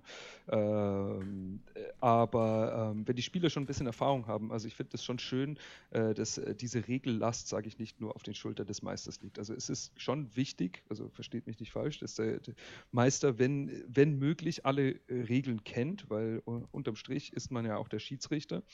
Ähm, aber es hilft ungemein, wenn man äh, Spieler hat, die sich halt auch für die Mechaniken äh, interessieren, äh, die einem da so ein bisschen Unterstützung bieten können oder sagen können, hey du, äh, schau mal, in der Veröffentlichung steht auch noch dies und das und meine Interpretation ist so und so äh, und dass der, dass der Meister da nicht alleine gelassen wird. Und außerdem äh, sind wir ja auch alles Menschen und machen auch mal Fehler und es ist wie bei vielen anderen Dingen auch, es ist immer ganz hilfreich, wenn noch ein nochmal ein paar oder äh, vier oder sechs Augen nochmal über Dinge drüber schauen und sagen, hey du, ich äh, lese das aber ganz anders oder äh, ich verstehe das ganz anders. Ähm, ist immer hilfreich. Äh, und außerdem habe ich als Meister dann mehr Zeit, mich um das eigentlich Wichtige zu kümmern. Das ist es, Abenteuer zu schreiben. Kinder zu betreuen. Kinder zu betreuen, in meinem Fall jetzt noch. Äh, ich ähm, dachte eher an Also im Real Life, ja. äh, auch die Spielergruppe, aber auch im Real Life, auch Kinder zu betreuen, genau. nein, ja, was also ich, aber was ich damals, um jetzt mal ein bisschen auch wieder einen Schritt weggehen von den Regeln, oder Tini, wolltest du jetzt da noch was anhängen? Weil ich wollte noch was. Nee, machen. Ich wollte dich nicht mal fragen, Tini, du hast nämlich noch gar nichts gesagt. Der Michael und ich, wir haben jetzt schon voll rumgelabert, bla bla bla, was wir alles so gemacht haben. Du bist ja, hast ja auch einen interessanten rollenspielerischen Kontext. Weil du spielst ja eigentlich nur, du hast ja sogar eigentlich immer nur die Kampagne gespielt. Also du hattest auch nur mich als Meister DSA ja, zumindest. Das stimmt. Und mhm. hast aber jetzt in, in den letzten Jahren äh, ja in dem, in dem anderen Kontext, also als, äh, als Showmaster sozusagen, in einem im Show-Umfeld, ja auch eben öffentliche Rollenspiele gemeistert. Und die hast du ja auch dann wiederum selbst gemeistert und auch geschrieben und hast ja alles gemacht. Das würde mich auch mal interessieren, wie war das für dich denn? Also du, deine, dein, Be dein Bezug zu Rollenspiel war ja dann doch ein anderer. Du warst nicht so wie wir völlig lost in der Welt des, des Rollenspiels, aber du bist ja dann trotzdem irgendwie da drin geblieben. Wie, wie war das denn? zu verstehen. Ja, also das ist natürlich schon eine andere Situation, wenn man weiß, dass Leute zuschauen. Ich glaube, das ist für einen Meister eine sehr dankbare Position, weil du dir sicher sein kannst, dass deine Spieler bei der Sache sind, weil Kameras auf sie gerichtet sind, dass die nicht einfach irgendwie im Regelbuch blättern und halb einnicken, sondern dass die einfach dabei sind und Bock haben und jeder seinen Charakter spielen will und das ist super äh, entspannt so. Also du musst wirklich äh, kannst dich darauf verlassen, dass da viel kommt von den Spielern und musst das quasi nur noch einfangen und irgendwie in eine, in eine Bahn lenken und so. Und das allererste Mal, das allererste Abenteuer war quasi gar kein Abenteuer, sondern einfach nur ein Startpunkt. Da haben wir Tiere gespielt auf einem Bauernhof und die sollten nach New York. Und das war alles. Und was dazwischen passiert, war komplett offen. Und ich habe mich einfach hundertprozentig darauf verlassen, egal was die machen, ich stelle denen einfach Hindernisse in den Weg, ich äh, passe mich deren Ideen an. Wenn die sagen, ja, wir brechen im Supermarkt ein, da fällt mir schon was ein, was da passieren kann, welche Gefahren da entstehen. Ja, wunderschön. Das hat dann ähm, einerseits ewig lang gedauert ja, ja, ja, und äh, ja, hat mir da im Nachhinein sehr auch gezeigt, lange Diskussionen auch im Vorfeld, genau diesbezüglich. Dann. Ja, ja, ja. Und hat mir im Nachhinein dann doch gezeigt, nee, ist schon gut, ein Abenteuer zu haben, zu wissen, also zumindest so ein Auffangnetz oder ein Auffangtrichter, wo man die dann hinleiten kann. Ähm, und das war auf jeden Fall gut. Aber auch bei dem Regelsystem da zum Beispiel, da lebt ja nur alles von Vereinfachung. Also so einfach wie es geht, weil es nicht nur die Spieler verstehen müssen, sondern auch der Zuschauer sofort checken muss, was los ist. Und da brauchst du gar nicht anfangen mit irgendwas anderem als Lebenspunkte, weil jeder sofort checkt, ah, ich habe nur noch zwei Lebenspunkte von 20, checkt jeder. Und deswegen war das natürlich klar. Aber ansonsten ist das ähm, natürlich auch eine andere Art von Rollenspiel, weil es halt sehr viel ums Ausspielen geht und um, ums Darstellen, weil natürlich da vor den Kameras jeder irgendwie sich von der besten Seite zeigen will, was es natürlich zu einer ganz anderen Art von äh, Rollenspiel macht, als wenn man es äh, privat macht, glaube ich. Aber wie hast du denn den Weg dahin gefunden? Also warum hast du dann eigentlich gesagt, ich spiele jetzt hier Kampagne seit, oder hat es überhaupt einen Bezug gehabt zur Kampagne, aber zu, also zu der einen DSA-Gruppe? Oder wieso hast du gesagt, hey, ich traue mir zu, von null weg meine erste Meisterei als Showmaster zu machen? Das finde ich ja schon. Also mich habe das immer ja, das war ja damals gefunden. Also ich fand es entweder naiv oder beachtlich, eins von beiden. Ich bin mir noch immer nicht ganz sicher. Ich glaube, das erste Mal meistern ist immer naiv. So, ich habe ja auch äh, davor schon mal bei euch gemeistert einmal. Hast du? Äh, mit, oh, ja, mit mittelhohem Erfolg. Ja, doch, das Und gut. Ähm, Stimmt, wo ich ja damals sogar die absolute Hybris hatte und gesagt hat, mein erstes Abenteuer will ich selber schreiben. Mhm. Und das habe ich dann in, in schlaflosen Nächten, in schlaflosen Nächten habe ich mich hin und her gewälzt und dachte mir, das klappt nicht, das funktioniert nicht, soll ich es wirklich machen? Um dann dankenswerterweise zwei Tage bevor es losging, alles zu löschen, mir irgendein Abenteuer zu kaufen, oh yeah. das, zu, das zu lesen und zu sagen, das machen wir jetzt. Und ich bin rückblickend so dankbar, weil mit meinem aktuellen Wissen weil, bin ich mir hundertprozentig, dass ich das so komplett gegen die Wand gefahren hätte, weil es so nichts mit einem DSA-Abenteuer zu tun hat, was ich mir vorgestellt habe. Ich habe mir dann nur so Szenenbeschreibungen und irgendwie Ambiente und Atmosphäre und welche Musik ich zu welcher Szene spiele. Das, sowas habe ich mir überlegt und ke zu keinem Zeitpunkt, was machen die Spieler, warum? sondern einfach nur, oh, das wäre doch eine coole Atmosphäre und eine schöne Szene. Und dann lernen die da die Dorfbewohner kennen und so. Und dann, und dann aus der Sicht des Spielers denkst du dir, es interessiert mich überhaupt nicht. Ich will wissen, was ich töten muss, für welchen Preis.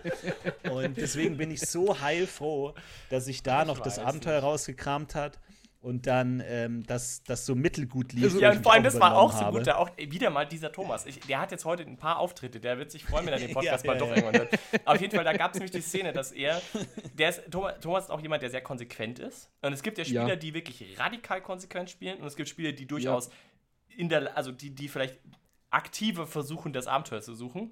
Ähm, und Herr Thomas ist jetzt nicht völlig radikal konsequent, aber er war in diesem Moment, weil in diesem Abenteuer so konsequent, dass er gesagt hat, nee, also mein Ethan Geweihter würde jetzt dieser Person helfen wollen. Die ist nach Norden gegangen und es war nicht das Abenteuer, aber es war halt so am Rande erwähnt, dass da jemand nach Norden und der braucht Hilfe und dann, ja, da gehe ich jetzt hin. Und dann war da Tina hinangeschaut ja. und gesagt, wie? Du gehst da jetzt hin. Und, ja. so, und er ja, hat sich ja sogar entschuldigt. Ich kann mich sogar erinnern, als ich, als ich dann auch, Ote, entschuldigt, es tut mir leid, aber der Charakter ja, muss das jetzt einfach machen. Ja, nee, das war wirklich, weil im Abenteuer stand irgendwie so Kapitel 2, diese Szene, da wird das Mädchen entführt und ist dann weg. Das Abenteuer geht davon aus, dass die Helden sagen, ja, wir wissen nicht, was sie machen sollen. Und dann Kapitel 8 ist dann die Rettung des Mädchens. Und dazwischen findet man Hinweise und wer ist der Entführer und wo und so. Und dann kann man sie retten. Und in dem Zeitpunkt einfach so, nee, ich mach das jetzt. Und ich so hab so diese 120 Seiten in der Hand, so, nee, das machst du erst in 120 Seiten eigentlich. Ja.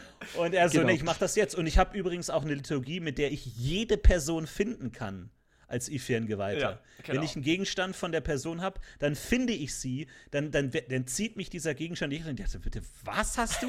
What? Das wirft ohnehin schon mal das gesamte Abenteuer über den Haufen. Ich weil eigentlich das, das Abenteuer, Abenteuer ist, ja. finde Hinweise, wo noch. diese Person ist und wer dahinter steckt und du so, nee, ich habe eine Liturgie, die, die knackt einfach das mhm. gesamte Abenteuer. Diese 120 ja. Seiten reiß sie aus dem Buch. Und das war einfach so, okay, ja. Und das ist Meistern. Und da, da komme ich auch, äh, ich denke, ich denke tatsächlich, also ich bin da tatsächlich der Meinung, dass du eine bessere Erfahrung, hättest, wenn, äh, ge Erfahrung gehabt hättest, wenn du bei deiner ursprünglichen Idee gewesen Wahrscheinlich wärst. schon, ja. So Wahrscheinlich schon, ja. Sein. Also ich ja. muss ganz ehrlich sagen, also mit den vorgeschriebenen Abenteuern, äh, ich glaube, da stecken sich neue Meister zu sehr in eine Schiene rein. Also ich würde jedem raten, sich einfach ähm, am Anfang als erstes Abenteuer ähm, habt keine Scheu davor zu klauen, also jetzt ganz doof, aus, aus irgendwelchen Märchengeschichten oder irgendeine Geschichte, die ihr irgendwo mal gehört habt. Äh, es kann eine obskure Fernsehserie oder ein 80er Jahre trashiges äh, Fantasy-Fernsehserie, irgendwas wie Xenia oder so sein. Ähm, klaut euch einfach da ein Element raus und äh, macht euch da ein paar Gedanken dazu und ähm, schaut einfach, wo die Geschichte euch hinführt. Aber also ist jetzt meine persönliche Meinung und äh, versucht da, da, ein bisschen zu improvisieren und ähm, ist also, jetzt so meine Sicht der Dinge. Aber ich bin auch Ansatz. jemand, der gerne, ja. ich, ich, ich tue halt gerne improvisieren. Ja, also das Absolut. ist halt, aber das ist so mein Rat ich, ich kriege auch die Frage oft so, ja, ich will jetzt auch mal meistern und so und dann, was soll ich machen? Mein Ratschlag ist immer, such dir auf jeden Fall ein, Anf ein geschriebenes Anfängerabenteuer, liest es durch ja, ja. und dann bau da so viel von deinen eigenen Ideen ein, wie du willst. Oder ersetz Figur A durch Figur B oder mach die zweite Hälfte anders oder das Finale anders. Aber es ist, glaube ich, also aus meiner Perspektive ist es hilfreich, eine gewisse narrative Struktur schon mal zu übernehmen, weil daran kann man so hart scheitern, einfach wenn du nicht verstehst, was es bedeutet, eine Motivation zu haben, was es bedeutet, einen Plot zu haben, der irgendwie weitergeht und nicht immer Auch nur richtig, irgendwie ja. auf der Stelle tritt und so. Und dann kann ich immer sagen, wenn du diese Struktur hast, dann änder gerne alles, was du willst. Wenn du die einfach, wenn du das woanders spielen soll oder was auch immer, wenn es um Magie gehen soll, statt um was anderes, mach es. Aber diese Struktur, da kann man auch einfach oft scheitern, weil es ist oft erstmal verführerisch, dass man in diesen coolen Szenen denkt. Und ja, und dann gehen die da hin und dann sehen die da irgendein so ein Gemälde im Lagerfeuer. Und dann erhascht ein Held noch das äh, Gesicht, was auf dem Gemälde ist und merkt, oh, da wurde gerade das Gemälde verbrannt von der Gräfin. Und am Abenteuerspieltisch heißt es einfach, nee, wir gehen da gar nicht hin. Ja, oder, ja, sind oder, woanders. Und du denkst dir, what? Ich hatte doch die Gemäldeszene, die war so cool und jetzt sind genau. die da gar nicht. Warum gehen die denn jetzt oder zu diesem Schmied? Du machst es und die sehen das und der Spieler zuckt mit den Schultern und sagt es nicht mal in die Gruppe rein. Wie genau. oft ist mir das passiert, dass ich eine geniale ja. Idee hatte und da schließe ich niemanden hier aus äh, und ich habe es in einem Einzelgespräch gespielt und dann kommt die Person wieder an den Tisch, also das war damals ja noch ein großes Ding, Einzelgespräche und dann gehst du in einen extra Raum und dann kommst du wieder und setzt dich hin und die Person sagt nichts und du schaust sie an und jetzt und nichts, einfach nichts. Die Person, die versteht nicht, was daran relevant sein soll. Und dann ich behalte es mal für heute, mich. Ja. Und, dann, und dann sitzt du da und denkst dir, das ist jetzt schon irgendwie wichtig, ne? Also könntest du das vielleicht mal irgendwie teilen? Also, nö. Und dann, ja, cool. Szene vorbei. Ja, also, oh, äh, ich, also ich, ich glaube, das ist jetzt auch kein Geheimnis, ja, aber ich muss auch sagen, also ich, ich, bin der Meinung, Improvisation ist wirklich beim, beim Pen and Paper das A und O. Ja. Also ähm, wenn du jemand bist, der sagst, äh, der sagt, ähm, ja, Improvisation ist überhaupt nicht meins und ähm, ich brauche das alles vorstrukturiert und dann könnte es vielleicht schwieriger werden. Ja, aber dann, also, dann, dann zitiere ich gern Monaco Franzi, ja, dann lernst du das. ja. Das ist korrekt. Ich meine, du kannst ja. auch alles aufschreiben. Ne? Du kannst ja bei jeder Situation überlegen, was mache ich, wenn die Helden jetzt dahin gehen. Also wenn du ein Dorf hast mit zehn Gebäuden, dann setz dich halt einen Tag lang hin und überleg dir, was passiert, wenn die zu dem Gebäude gehen, was passiert, wenn die dahin gehen, damit du vorbereitet bist, wenn du nicht im Improvisieren ja. dich nicht so sicher fühlst. Aber mit ja. der Zeit, glaube ich, die meisten nehmen so diesen schnell. Weg, dann irgendwann zu sagen, das ist so viel Arbeit und das ist alles umsonst. Ich, ich überlege mir halt so ein paar Ideen, ein paar Figuren und wo die auftauchen, ist egal. Und wo das passiert, ist egal. Egal, wo die Spieler hingehen, dort passiert es. Und ich glaube, das kommt. Aber, Aber wenn es einem Sicherheit geht, sage ich auch immer so, ähm, schreib einfach alles auf. Überleg dir einfach alles und hab einfach eine Liste mit 100 verschiedenen NSCs und 100 verschiedenen Ereignissen und sei halt einfach übervorbereitet, wenn es dir die Sicherheit gibt. Und dann, wenn du dich wohlfühlst, kannst du es ja reduzieren.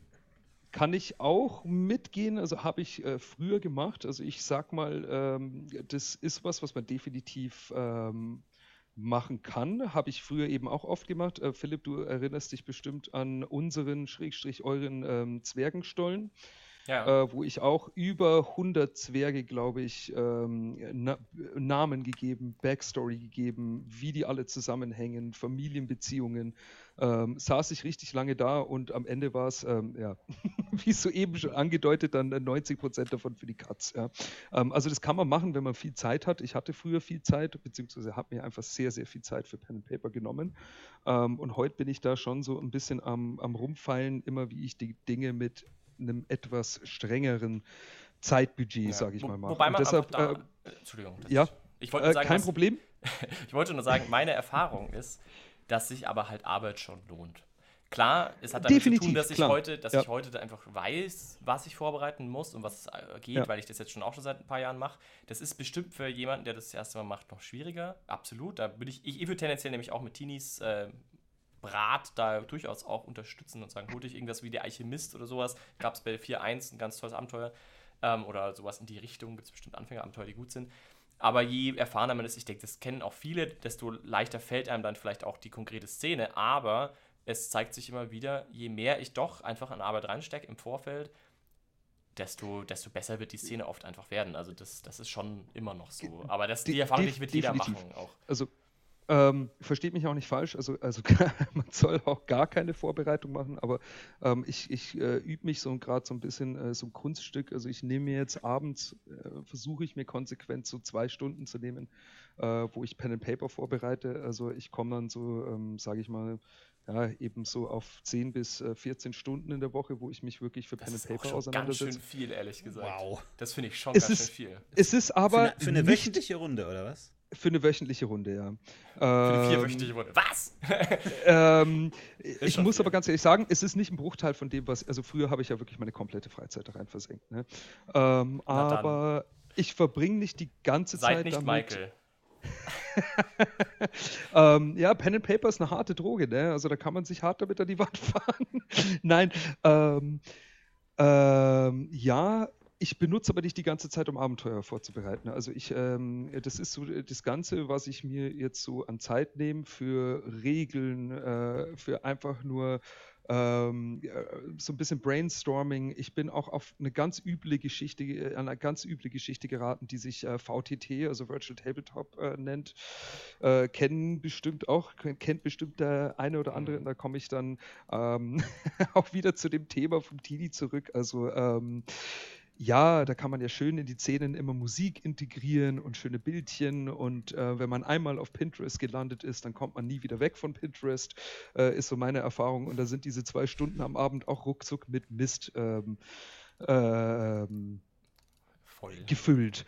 Ähm, aber wenn du, aber wenn und du da, ähm, ja. wenn du da so viel Zeit ja. investierst, mhm. mich würde ja schon mal interessieren, kannst du denn sagen, warum dir das so viel Spaß macht oder warum dir das so wichtig ist, kannst du das benennen? Weil, wenn ich, ich kann ja mal meinen ersten Schritt gehen, ich versuche immer, ja, gutes Vorbild und so. Ich glaube zum Beispiel, dass ich investiere ja auch viel Zeit in, in DSA und Rollenspiel und Lab und so. Also ah, schon auch, Sicherheit, ja. Das ist sicherlich auch das, das, Hobby, mit dem ich am meisten Zeit verbringe, mit Abstand. Ähm, und ich glaube, bei mir ist es schon auch viel, dass es mir, also aus einer ganz psychologischen Ebene, das, das Gefühl von, von Kontrolle halt gibt. Also wenn ich Meister bin, und das merke ich auch, dass mir deswegen Meistern durchaus auch mehr liegt, das ist halt, das ist halt meine Welt. Da verstehe ich alles, was darin stattfindet. Die kann ich dann so komplex machen, wie ich will, aber per Definition habe ich in der Hand, was passiert und ich kontrolliere es. Und ich glaube, unterbewusst ist es schon auch so ein leichtes Fluchtverhalten ähm, aus, aus, der, aus der doch natürlich schwierigen echten Welt da draußen. Oh, definitiv. Und ich frage mich, ob ich da jetzt alleine bin. Ja. ja, schon. Also, weil mhm. es ist ja nichts grundsätzlich Schlechtes. Also, ich finde jetzt, ich möchte jetzt nicht sagen, oh, das ist grundsätzlich, ich glaube, ich würde sagen, dass jeder seine Hobbys auch ein bisschen zur, zur Zerstreuung macht. Ähm, und es hat ja, finde ich, auch ganz viele sehr positive Aspekte, auch die da mitkommen, also zum Beispiel Kreativität und Ausdruck und, und irgendwie Improvisation und, und alle möglichen Sachen, auch im Lab nochmal was anderes. Aber ich glaube, ja. im Kern steht schon, dass es mich beruhigt, die Kontrolle zu haben. Auf der anderen Seite stresst mich das auch als Meister mitunter. Also gerade bei, bei wenn ich große Ansprüche habe an, an meine, ich habe Gruppen, die ich schätze, die auch sehr gut spielen. Also eine Kampagnengruppe ist eine davon. Ähm, da habe ich auch hohe Ansprüche und das stresst mich dann schon auch, aber auf der anderen Seite ist es schon auch irgendwie beruhigend. Also ich habe da, also das ist schon so mein Emotionsfeld und ich glaube, das ist der Grund, warum ich da so, so gerne spiele. Und wenn ich zum Beispiel nur Spieler wäre, würde mich das auch nicht komplett erfüllen, weil ich ja eben dann nicht die komplette Kontrolle habe, sondern dann bin ich ja dem Meister ein bisschen ausgeliefert und wenn wir uns missverstehen, und das kommt natürlich vor, dann ist es manchmal schwierig für mich persönlich damit umzugehen. Kommt ein bisschen drauf an. Und auch beim PC-Spiel bin ich ja total ausgeliefert, wie das sich mal irgendwer gedacht ja, hat. Ja, ja. Ähm, also da, da gehe ich zum Teil schon mit. Also ähm, dieses so ein bisschen Realitätsflucht, sage ich mal, ähm, definitiv, also vollkommen. Ähm, ich, ich war schon immer jemand, der gern so, in, so ein bisschen seiner Fantasiewelt, ähm, ich weiß, ist jetzt total schockierend ne, für jemanden, der ähm, so intensiv meistert, äh, immer gemeistert hat, ähm, aber ich, ich lebe halt schon so ein bisschen in meinem eigenen Kopf.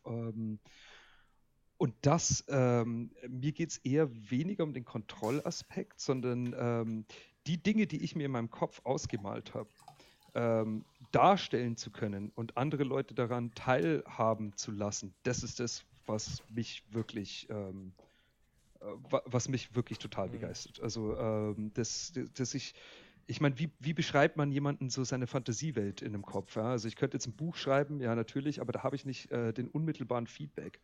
Und äh, wenn ich in einer Gruppe von äh, mit mhm, drei, vier, fünf stimmt, Freunden ja. halt rumsitze und da, da habe ich dann halt sofort Feedback und ähm, sehe auch die Gesichter von den Leuten und, und ähm, sehe halt einfach die, die Emotionen, die, die ich mit meiner Geschichte, die ich ursprünglich zum größten Teil zumindest in meinem eigenen Kopf ausgedacht habe.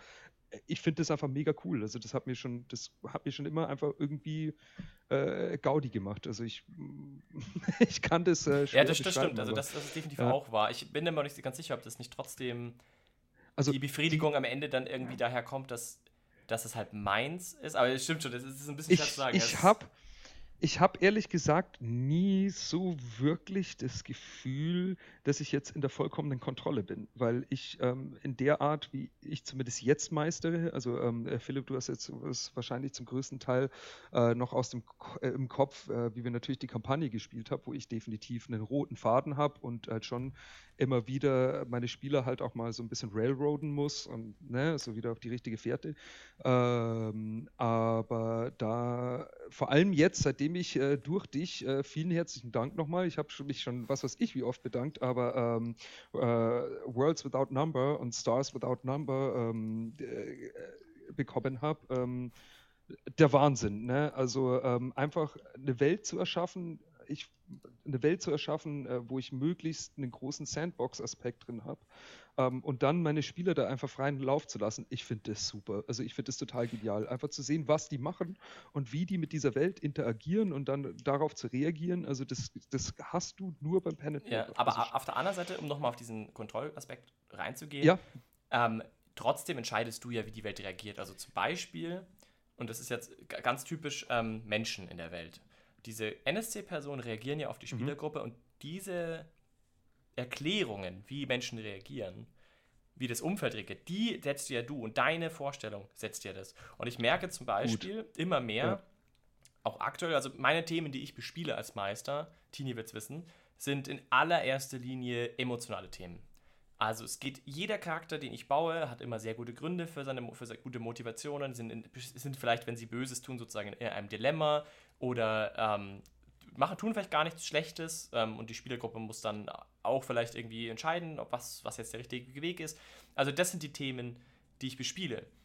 Und ich gebe den Leuten Argumente und die haben gute Gründe, Dinge zu tun und was auch immer. Und ich merke aber auch zum Beispiel, dass ich diese Menschen die Motivationen so schreibe, dass sie mich überzeugen würden. Also das habe ich jetzt auch wieder letztes bemerkt. im Gespräch mit anderen Leuten um mich herum, die einer Argumentationslinie folgen, wo ich jetzt sagen würde, als, als Philipp, das, also im echten Leben, das finde ich Quatsch. Also das, da kann ich nicht, verstehe ich nicht. Und ich kann auch nicht nachvollziehen, warum Leute zu einem Ergebnis kommen. Und unabhängig davon gibt es auch Leute, die vielleicht sogar sagen, rational kann ich, das sogar, kann ich sogar verstehen, dass es vielleicht in Anführungszeichen fehlerhaft ist. Und trotzdem tue ich das. Also ich denke mal, das, das Thema, es gibt viele politische Themen aktuell, denke ich mal, wo man rational sehr klar sagen kann, was richtig und falsch ist. Und trotzdem Leute ja auch aus, mit gutem Gewissen und auch völlig ähm, selbstverständlich auch trotzdem zuwiderhandeln. Und mir fällt da immer mehr zum Beispiel auf, dass die Charaktere, die ich in diese Welt setze, eigentlich eher meiner Wahrnehmung entsprechen. Und dass es mir sehr schwer fällt, und das, das fange ich jetzt quasi aktiv an, Charaktere einzubauen, die mir fern sind. Die vielleicht mehr sind wie andere Menschen auf dieser Welt. Aber diese Art von Kontrolle, also das, es gibt halt in dieser Welt jetzt aktuell noch wahnsinnig viele Menschen, die so sind wie ich, weil sie halt von mir geboren wurden, aus meinem Hirn und aus meiner Wahrnehmung, wie die Welt funktioniert. Mhm. Und das ist natürlich beruhigend, weil wenn du in einer Welt unterwegs bist, wo Menschen sind, die nicht so sind wie du, die, die du vielleicht auch gar nicht verstehst, dann, äh, ja, das ist viel weniger Kontrolle und dann ist es vielleicht auch ein bisschen gruseliger oder ich, keine Ahnung, also das ist ein bisschen abstrakt jetzt darüber zu diskutieren, was das jetzt psychologisch wirklich da, dahinter steht, aber mir fällt es halt einfach auf. Mir fällt auf, dass da schon ein Mismatch ist. Und natürlich habe ich den Anspruch, möglichst alles abzubilden, aber realistisch bilde ich das ab, was, was mir klar ist. Mhm. Also alle Dinge, die ich verstehe, die kann ich abbilden. Alles, was ich nicht verstehe, ist nicht da und damit auch kein Problem. So ein bisschen in die Richtung. Ja, also ich gehe das schon ein bisschen anders an. Also ich muss sagen, die Charaktere, die ich wirklich, wirklich improvisiere, also wo ich sage, äh, meine Spieler machen irgendwas total Unerwartetes, jetzt muss ich einen halbwegs wichtigen, potenziell auch länger wichtige, wichtigen Charakter komplett improvisieren, dann merke ich definitiv, dass ich auf meine eigenen, äh, ist ja klar, ist ja improvisiert, also greift, greift man ähm, instinktiv, denke ich mal, halt auf seine eigenen Erfahrungen und Gedanken und äh, Gedankenspfad, also ne, Denkweise etc. pp. greift man automatisch zurück. Ähm, aber wenn ich Charaktere schreibe, dann gebe ich mir schon, also eigentlich ja, schon seit längerer Zeit schon Mühe, ähm, nicht in diese Schiene reinzufallen, weil ich das selber auch total ätzend finde. Also ich, ich mir gefallen die Charaktere dann nicht, ähm, weil sie mir selbst zu ähnlich sind. Und das, das, das ist einfach was, ähm, also ich arbeite dann halt immer wirklich mit komplett verschiedenen Methoden. Manchmal nehme ich einfach äh, ganz klassische Charakterarchetypen und ähm, schreibe die halt um und gebe denen halt einen Spin und ähm, versuche die Motivation und so weiter möglichst simpel zu halten, ähm, damit ich einfach mal das Grundgestein habe und äh, darauf kann ich ja dann später im Abenteuer oder so zumindest die Hoffnung äh, halt aufbauen. Ähm, aber ich ähm, versuche die Dinge halt möglichst simpel äh, in der Vorbereitung zu halten. Also ich, ich mache mir da über die Motivation etc. pp. Ähm, schon Gedanken, aber jetzt nicht so tief im Detail und denke mir, das, das kommt dann ähm, das kommt dann mit der Synergie der Spieler oder äh, durch die Aktion der Spieler ähm, kann ich das dann halt ähm, ein bisschen vertiefen oder improvisieren. Ähm, klar, kommt jetzt halt drauf an, ähm, äh, wenn du halt deine Abenteuer so schreibst, dass äh, das Emotionale oder das Zwischenmenschliche oder dass das halt wichtig ist, kannst du es halt vielleicht nicht so, so improvisieren äh, und sagen, ach, äh, da, das bereite ich jetzt irgendwie 20 Minuten vor und das, das schaffe ich dann schon irgendwie, das ist dann klar. Ja, aber das äh, ist dann halt auch der unterschiedlichen Thematik dann halt natürlich geschuldet. Ja, ja. wahrscheinlich schon. Ja. Ja, ich kann aber es sind, auswählen. Ich würde mich mal interessieren. Es sind, also wichtig, es sind, sind schwierige Themen auch, ne? Ich, also das ist halt. Ja. Genau, ich würde sagen, wenn irgendjemand äh, Hörerschaft, Hörerinnen, Hörer, ähm, ich würde mich echt mal interessieren, also ob ihr auch zum Selbstschluss kommt, weil ich, ich sehe es auch zum Beispiel im Lab, wo ja dann, wo man ja meistens mit so 70 Leuten am Platz ist, die Quote an, äh, an Menschen, die auch sehr stark mit sich ringen, ähm, sind oft, es ist oft zumindest gefühlt höher als in anderen Umfeldern, beim Fußballclub. Gut, klar, die reden wahrscheinlich auch nicht viel drüber, es ist sicherlich auch ein Aspekt, vielleicht ist das alles ein falsches Bild. Ich habe aber schon den Eindruck, dass natürlich die, die Gruppe an Leuten, die sich im Rollenspiel sammelt, tendenziell schon eine ist, die unsicherer ist, die vielleicht irgendwo im Kern schon so diesen, diesen Wunsch hat, zumindest ein bisschen mehr Kontrolle zu haben über ihr Umfeld keine Ahnung, ob ich da jetzt völlig im Nebel tapse. Für mich gilt es auf jeden Fall ein, ein kleines bisschen schon. Ich meine, gut, auf der anderen Seite, ich glaube, ich bin jetzt kein Paradebeispiel. Wir machen einen Podcast. Wir sind ja schon sehr da draußen. Ähm, und es gibt sicherlich auch Aspekte, die ganz einfach und trivial sehr viel Spaß machen im Rollenspiel. Und das Kreative, was du angesprochen hast, bin ich ganz und gar bei dir. Also das macht natürlich Riesenfreude als Meister vor allem, aber auch als Spieler. Ja, ich, ich frage mich nur immer wieder, weil ich weiß nicht, Tini, wie, wie ist es denn aus deiner Perspektive? Weißt du, warum? Kannst du sagen, kannst du formulieren, warum du ähm, Rollenspiel gerne machst? Ja, schwierig zu sagen. Ich fand den äh, Ansatz auf jeden Fall sehr nachvollziehbar. Äh, bei mir ist natürlich auch so ein bisschen, dass ich immer schon auch die Schauspielerei so interessant fand. Mhm. Und äh, dass er auch lange werden wollte und das natürlich auch ein Faktor ist, der mir da viel Spaß macht, aber auch mit in letzter Zeit auch viel halt auch so diese Dramaturgie, sich zu überlegen, wie müssen Konflikte angelegt werden, wie kann man das umsetzen und äh, das ist natürlich auch schön. Und als Meister vor allem natürlich, es ist natürlich eine Sache, sich eine coole Welt auszudenken und sich alles irgendwie zurechtzulegen, aber es ist was ganz anderes, wenn man dann sieht, wie andere Leute damit agieren. Also das ja. dann anderen Leuten vorsetzen und zu gucken, was, was machen die, was, was benutzen die davon, worauf haben die Bock, was gefällt denen, was nicht, wie gehen die damit um. Das ist natürlich auch eine coole Sache, dass ähm, man diese Dinge ja baut wie so ein Geschenk, das man dann jemandem überreicht und dann packt er das aus und man denkt sich, okay, was, was macht er jetzt, was, ist es cool oder nicht? Und äh, das ist natürlich auch interessant, dann so ein bisschen so eine Interaktivität zu entwickeln und zu schauen, okay, das hat gut funktioniert, das mache ich mehr und dann äh, die anderen Sachen lasse ich fallen. Das ist natürlich dann schon interessant, wie sich so entwickelt. Aber ja, also dieser, so? dieser Ansatz. Oder wie, wie, würdest du da einen Unterschied machen? Weil da kann, das kann natürlich, kann man ja auch, glaube ich, gleichartig sehen, oder? Ja, als Spieler ist es natürlich anders. Da ist man halt mehr in der, der reagierenden Version hat sie natürlich auch so ein paar Sachen überlegt, aber das ähm, ist, glaube ich, was grundlegend anderes, Würdest du äh, sagen? Wie man, wie man da rangeht, so, ja, doch.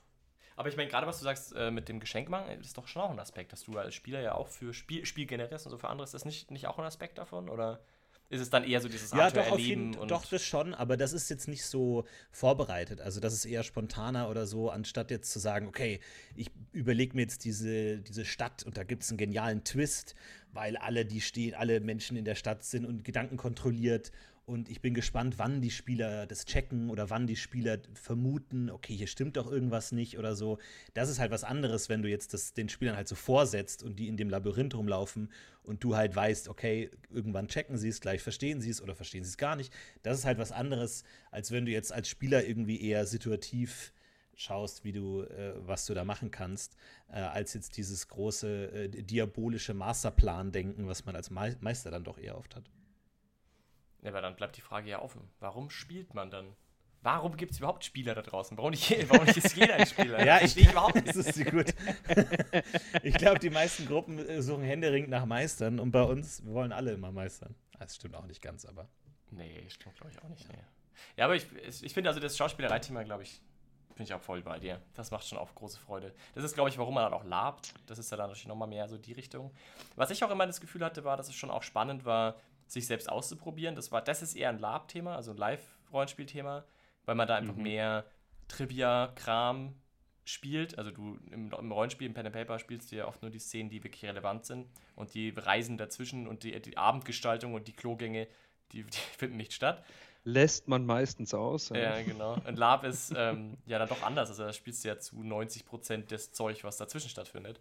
Ja. Da ja. hat es irgendwie auch noch so ein. Das hat für mich, also gerade in meiner. Wo, ja, Jugend ist immer so falsch gesagt. Ich meine, klar, ich, ich labe auch schon seit ich irgendwie, keine Ahnung, 15 bin oder 14, aber man spielt dann doch eher. Also in den letzten Jahren ist es ja nicht mehr Jugend, aber da habe ich schon immer was, dass, dass man irgendwie mit einer Agenda kommt, dass man sich irgendwie versucht, auch auszuprobieren im Rollenspiel. Das ist im Pen and Paper schon auch ein bisschen so, dass man sich Rollen schreibt, die, also für, zumindest für mich, die für mich herausfordernd sind, wo ich weiß schon, das ist was, was ich vielleicht nicht so gut kann, um es dann hinzukriegen. Also sowas, so ein Aspekt habe ich beim Rollenspiel auch manchmal. Als Spieler jetzt vor allem. Ich weiß nicht, ob das bei euch auch was ist. Also ich muss sagen, ich bin ganz ähm, furchtbarer Spieler. Also sobald ich ein Spieler Hast bin, habe ich gemacht. so meine. Ich weiß ja gar nicht.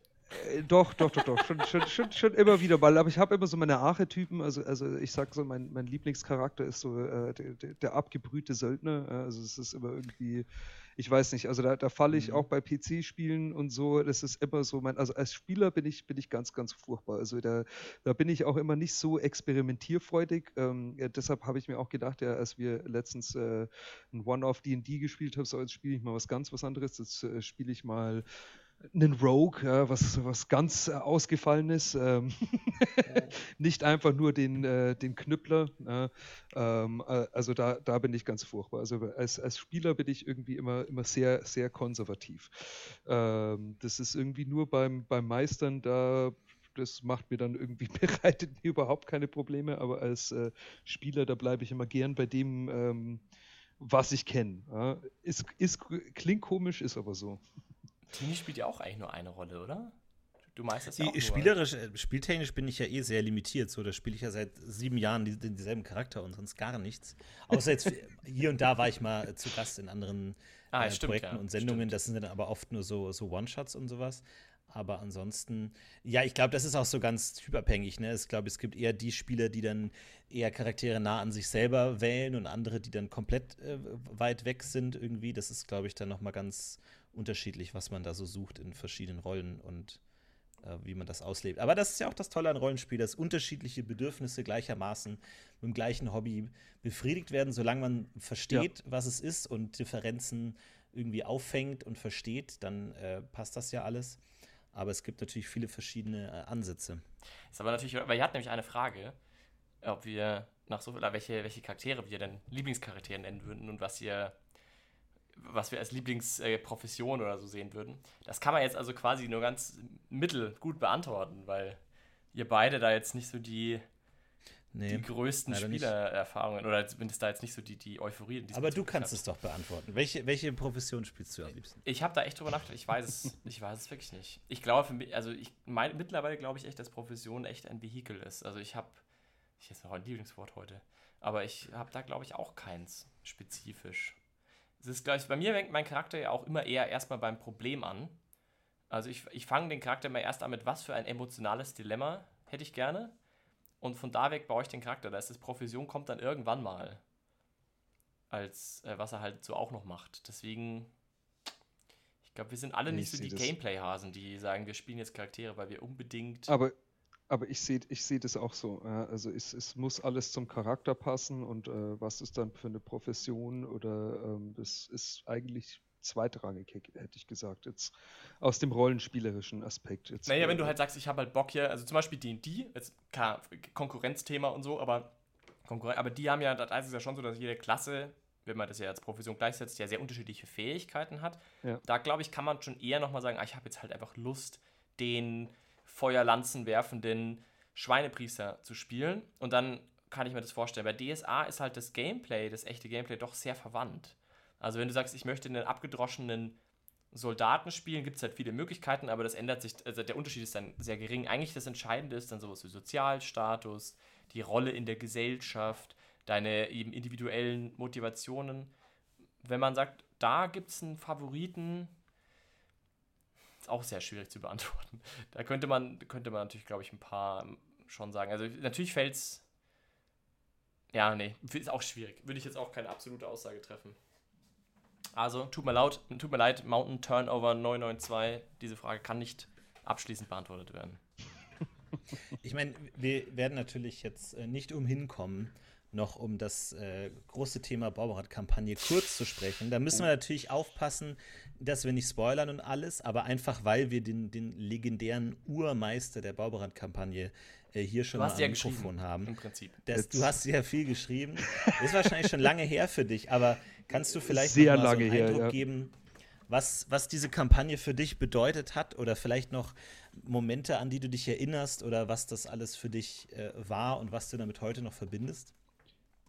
Also es war ein epochales Erlebnis. Also das kann ich gleich mal sagen. Also sowohl äh, für, die, äh, für die Charaktere als auch für Spieler und Meister. Also das kann ich, glaube ich, so unterschreiben. Wir haben da wirklich viel Zeit rein investiert. Ähm, hat sich absolut gelohnt. Ähm, ich muss ganz ehrlich sagen, dass ich am Anfang nicht damit gerechnet habe, dass das so lange dauern wird. Also ich habe mir so ganz blauäugig mal... Buch. wir, hatten ein, wir hatten ein Buch, ja genau. Und das wurde dann, als, als wir dann, als ich dann geschnallt habe, oh, das sind ja vier Bücher, die sind alle ungefähr gleich dick, da habe ich dann schon geschluckt. Aber so beim ersten Mal so durchblättern, ah ja, mh, ja gut, das haben wir, also überspitzt gesagt, das haben wir an einem Abend abgehakt. Ey, und, und, de facto ähm, ist es ja sogar so, wir haben ja die Zeit mitgeschrieben, den Fehler, den wir gemacht haben, haben wir nicht wiederholt. Und ich kann dir sagen, die ersten drei Abenteuer sind im Verhältnis schon ab dem vierten, also die ersten drei sind viel kürzer. Viel, viel, ja. viel, viel kürzer. Die Zeit hat sich verdoppelt. Das erste Abenteuer, das zweite war doppelt so lang wie das erste und das dritte ja. war doppelt so lang wie das zweite und das vierte war dann ja. nochmal länger. Also, ähm, ich muss sagen, ich, ich, die ganze Boberat-Kampagne fand ich damals von hinten bis vorne super. Ähm, hat Riesengaudi gemacht, also auch die, die Spielergruppe hat auch gut zusammengepasst, haben wir ähm, letztens auch äh, wieder gemerkt, dass wir uns wieder zu einem Reunion quasi äh, wieder getroffen haben und äh, ein bisschen gespielt haben. Ähm, ist einfach, ähm, also da hatten wir glaube ich auch Glück. Ja. Es ist nie jemand ausgestiegen aus dem Spiel, ähm, mhm. also hat alles gepasst. Also das muss man vielleicht auch wissen von der Seite. Es hat einfach wirklich ähm, die Spielergruppe und äh, Meister und Abenteuer, das hat einfach alles gut zusammengepasst. Ähm, jeder, der sich das vornimmt, ähm, ist jetzt nur mein Rat schon ähm, von vorn hinweg. Wenn ihr euch vornimmt, die Bobarat-Kampagne zu spielen, dann spielt das bitte. Ähm, also es ist nichts für Anfängermeister. Also ähm, als erstes Abenteuer bitte, bitte nicht anrühren ähm, und spielt das bitte mit Leuten, die ihr kennt, die ihr vertraut und äh, am besten mit guten Freunden, wo ihr wisst, äh, eben da, da wird jetzt keiner von heute auf morgen abhauen, weil er keinen kein Bock mehr drauf haben, äh, haben wird, etc. Ähm, weil die Bobart-Kampagne ist definitiv kein Sprint, sondern, sondern ein Marathon. Also das äh, können wir, glaube ich, alle so unterschreiben. Ähm, mhm. Ja. Das ist, das, das ist jetzt zuerst mal äh, meine, meine spontane Aussage zur, zur Boberat-Kampagne. Ähm, Hattest du am Anfang schon einen übergreifenden Plan? Ich, wahrscheinlich nicht, oder du hattest ja erst ein Buch. Nee, nein, ich hatte überhaupt gar keinen übergreifenden Plan. Deshalb, ähm, also äh, im Nachhinein äh, war, glaube ich, auch die, die Wahl äh, deines Charakters, äh, also mit dem Tierkrieger, war so ein bisschen suboptimal, glaube ich. Äh. Wobei ich sagen muss, hat sich gut, hat spannend entwickelt, auch hat sich, Hat sich spannend war. entwickelt. Ja, genau, richtig. Hat sich spannend entwickelt. Ähm, aber äh, Kannst wenn man sagen, was, ist, was du denn gespielt hast? Also ich habe einen Gjalska Tierkrieger gespielt und mhm. war ein Barbarenkämpfer, der wollte, sollte Soldat sein. Und der hat sich im Laufe der Kampagne zu einem Diplomaten entwickeln müssen, weil leider gab es halt eine gewisse Auswahl an, äh, also es gibt jeder um die Zeichen, das ist ja schon irgendwie angelegt in der sieben gezeichneten Kampagne und die haben gewisse Eigenschaften ähm, die ja auch durchaus Fähigkeiten und auch dann den Charakter prägen sehr stark. Und das, das ist das Tolle an der Kampagne, dass es das auch relativ gut funktioniert. Mein Charakter hat halt das Friedenszeichen bekommen, was als Gialska Barbar immer so ein bisschen schwierig war. Aber am Ende war der halt der, der eloquenteste der Gruppe, was ich irgendwie total toll fand, weil der fing an. Ich weiß noch genau, der hatte Gareti plus 5. Also er konnte kein fließend Gareti, als er anfing. Und ja, genau. gespielt. Und am Ende war er der, der Chefdiplomat der Gruppe. Das war schon irgendwie auch ein cooler Prozess. War, war, de, war definitiv cool, aber zu dem Zeitpunkt am Anfang habe ich mir gedacht, so, habe ich ja auch gesagt, er spielt, was ihr spielen wollt. Das, das kriegen wir schon irgendwie hin. Also es, es, äh, wir haben es auch irgendwie hinbekommen. Aber, ja, ja. aber ich, ich hätte selber nicht so direkt damit gerechnet. Ich habe gedacht, ah ja, Friedenszeichen. Ah, der, der, wird dann schon irgendwie seine seine Barbarenhaftigkeit. Ja, genau, ja. ähm, hat, hat, wie gesagt, am Ende auch geklappt, war äh, super interessante, spannende Charakterentwicklung. Ähm, was aber bei allen Gezeichneten natürlich, also die Zeichen sind jetzt no joke, sage ich mal. Ähm, äh, jeder Gezeichnete macht gewisse Veränderungen durch, aber ich glaube, beim, äh, beim Tierkrieger war das äh, definitiv der größte charakterliche Wandel. Ja, und ich muss aber in dem Zusammenhang kann ich auch durchaus sagen, aus meiner Erfahrung, seid da auch wiederum nicht zu ängstlich. Also ich finde das auch eine tolle Entwicklung. Also wenn man jetzt Spieler hat, die man da entsprechend auch so einschätzt, dass die das können und das abkönnen, kann ich, habe ich ja nichts dagegen. Also ich glaube, das kann auch total spannend sein, wenn ein Nicht-Magier magische Zeichen bekommt. Ja, da muss man halt, glaube ich, ein bisschen drüber nachdenken, ob das cool ist, aber ich, ich kann mir das grundsätzlich schon ich, vorstellen. Ich, ich kann mir aber auch vorstellen, dass es äh, für manche Leute äh, wirklich eine, eine, Enttäuschung sein könnte. Also wenn du den gewissen Charakter im Kopf hast und sagst, ich will den, den Superkrieger jetzt spielen, ja, den total blutlüsternden, grausamen Mörder ähm, und dann drückt und dir, dann die Welt retten. und dann ein, und dann drückt dir dein Meister, und dann, dann, drückt dir der Meister das Friedenszeichen auf, dann kann ich mir schon vorstellen, dass es da, dass es da Leute gibt, die sagen, oh, du, nee, also das ruiniert mir jetzt den kompletten Charakter. Und da hatten wir halt einfach das Glück, ähm, äh, oder hatte ich das Glück mit dir, äh, ähm, dass du einfach ge gesagt hast, na gut, dann äh, das ist halt mein Zeichen und ähm, das, das, ist einfach mein Päckchen dann zu tragen und damit kommt mein Charakter jetzt schon irgendwie klar. Dann steigern wir jetzt das Charisma auf 22. Scheiß drauf. ja, aber so ist es. Also, ähm, aber wie gesagt, also für jemand, der das meistern möchte und ähm, sich das vielleicht schon durchgelesen hat, der weiß dann auf jeden Fall, worauf ich hinaus will, ähm, überlegt euch das vielleicht gut. Also man sollte seine Spieler kennen und wissen, was für Charaktere die spielen wollen und worauf die ganze Kampagne hinausläuft, ähm, ist auf, die, auf jeden Fall definitiv ein Vorteil. Ähm, genau, Würdest du sagen, dass sich die Borber-Kampagne geprägt hat, in dem wie du meisterst? Also so ein, so ein ähm. epochales Ding oder meinst du eher, dass du dann, das ja. ist halt so ein Auftakt, ah, okay. Ja, äh, also ähm, äh, ich bis heute bin ich ähm, jemand, der, äh, was sein Pen and Paper, die Abenteuer anbelangt und äh, war, war auch dasselbe bei meinen Arma 3. Also bei mir artet alles zu der Kampagne aus. Also ich, ähm, ich, ich bin furchtbar im kurze Abenteuer zu leiten. Äh, also ich, ich bei mir ist alles immer ausgedehnt und ausgeholt und ähm, alles immer super episch und also äh, das hat mich definitiv, da hat mich die Boberat-Kampagne definitiv geprägt. Ähm, also da, da, da war ich dann irgendwie hooked und ähm, wie gesagt habe dann äh, Arma 3 auch äh, so Jetzt haben wir zehn Missionen hintereinander, wie wir einfach diese komplette Provinz in Afghanistan äh, eigenhändig, wir zehn Mann, äh, tun diese Provinz in Afghanistan befrieden. Ja, äh, total irre. Ähm, aber selbst solche Sachen äh, geprägt von, äh, ich weiß, wie das geht, äh, ich, ich, ich weiß, wie man sowas durchpowert und organisiert und die Leute bei Stange hält und sich darauf vorbereitet. Also das ist. Ähm, äh, definitiv den großen Einfluss. Aber man muss auch sagen, also wir haben ja auch jahrelang dran gespielt, äh, regelmäßig, sehr intensiv. Ähm, äh, es wäre seltsam, wenn einen sowas nicht ja. prägen würde. Ja, das, also wäre irgendwie komisch. Ja. Mensch, ja, die Borgkammer, der ist aber auch erst nostalgisch immer noch. Geld ja, total. Total. Ja.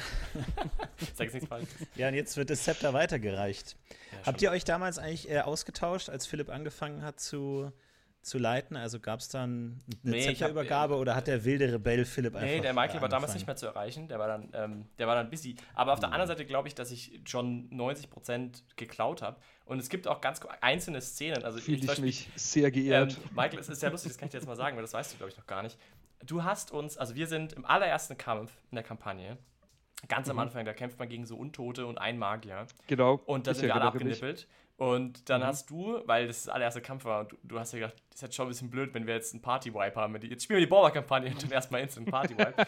und dann hast du ähm, uns wiederbelebt. Lustigerweise nicht mein Charakter, der einzige Ungläubige, den nicht. Aber die anderen beiden Gläubigen wurden von Zar wiederbelebt, weil ich war nämlich noch am Leben. Ich hatte irgendwie auch ein Leben oder so. Und was bis, bis, bis, bis zum Bitteren ändert mich das geärgert, dass mein Charakter diese Erfahrung nicht machen durfte. Wie auch immer, auf jeden Fall hast du Zar kommen lassen, ne? Und hast ähm, so nach dem Motto dann, du hast sogar den Satz gesagt, ähm, äh, du hast noch wir brauchen dich noch oder irgendwie so. Ich, so ganz genau kriegst du nicht mehr zusammen, aber irgendwie so ein Satz. Und das Lustige ist, meine Gruppe ist im selben Kampf auch gepartywiped. und ähm, auch der allererste Kampf, und ich habe exakt diese Szene genommen, weil ich war eigentlich schon vorbereitet. Ich habe mir schon gedacht, wenn das genauso passiert, ist okay, weil ich fand das eigentlich für den Auftakt der Bauer-Kampagne gar nicht so verkehrt. Aber da habe ich exakt diese Szene wiederholt. Ich habe denselben Satz gesagt, es war alles genau identisch. Also ja, her, schön. Da können jetzt quasi auch der Florentin mitreden. ähm, also das, das ist und es gibt mehr Szenen, die ich dir eins zu eins geklaut habe. Und es gibt auch vor allem, und ich glaube, das ist was das große Vermächtnis natürlich eines Meisters, dass man die Welt, wie man sie sich vorstellt, ist natürlich extrem geprägt.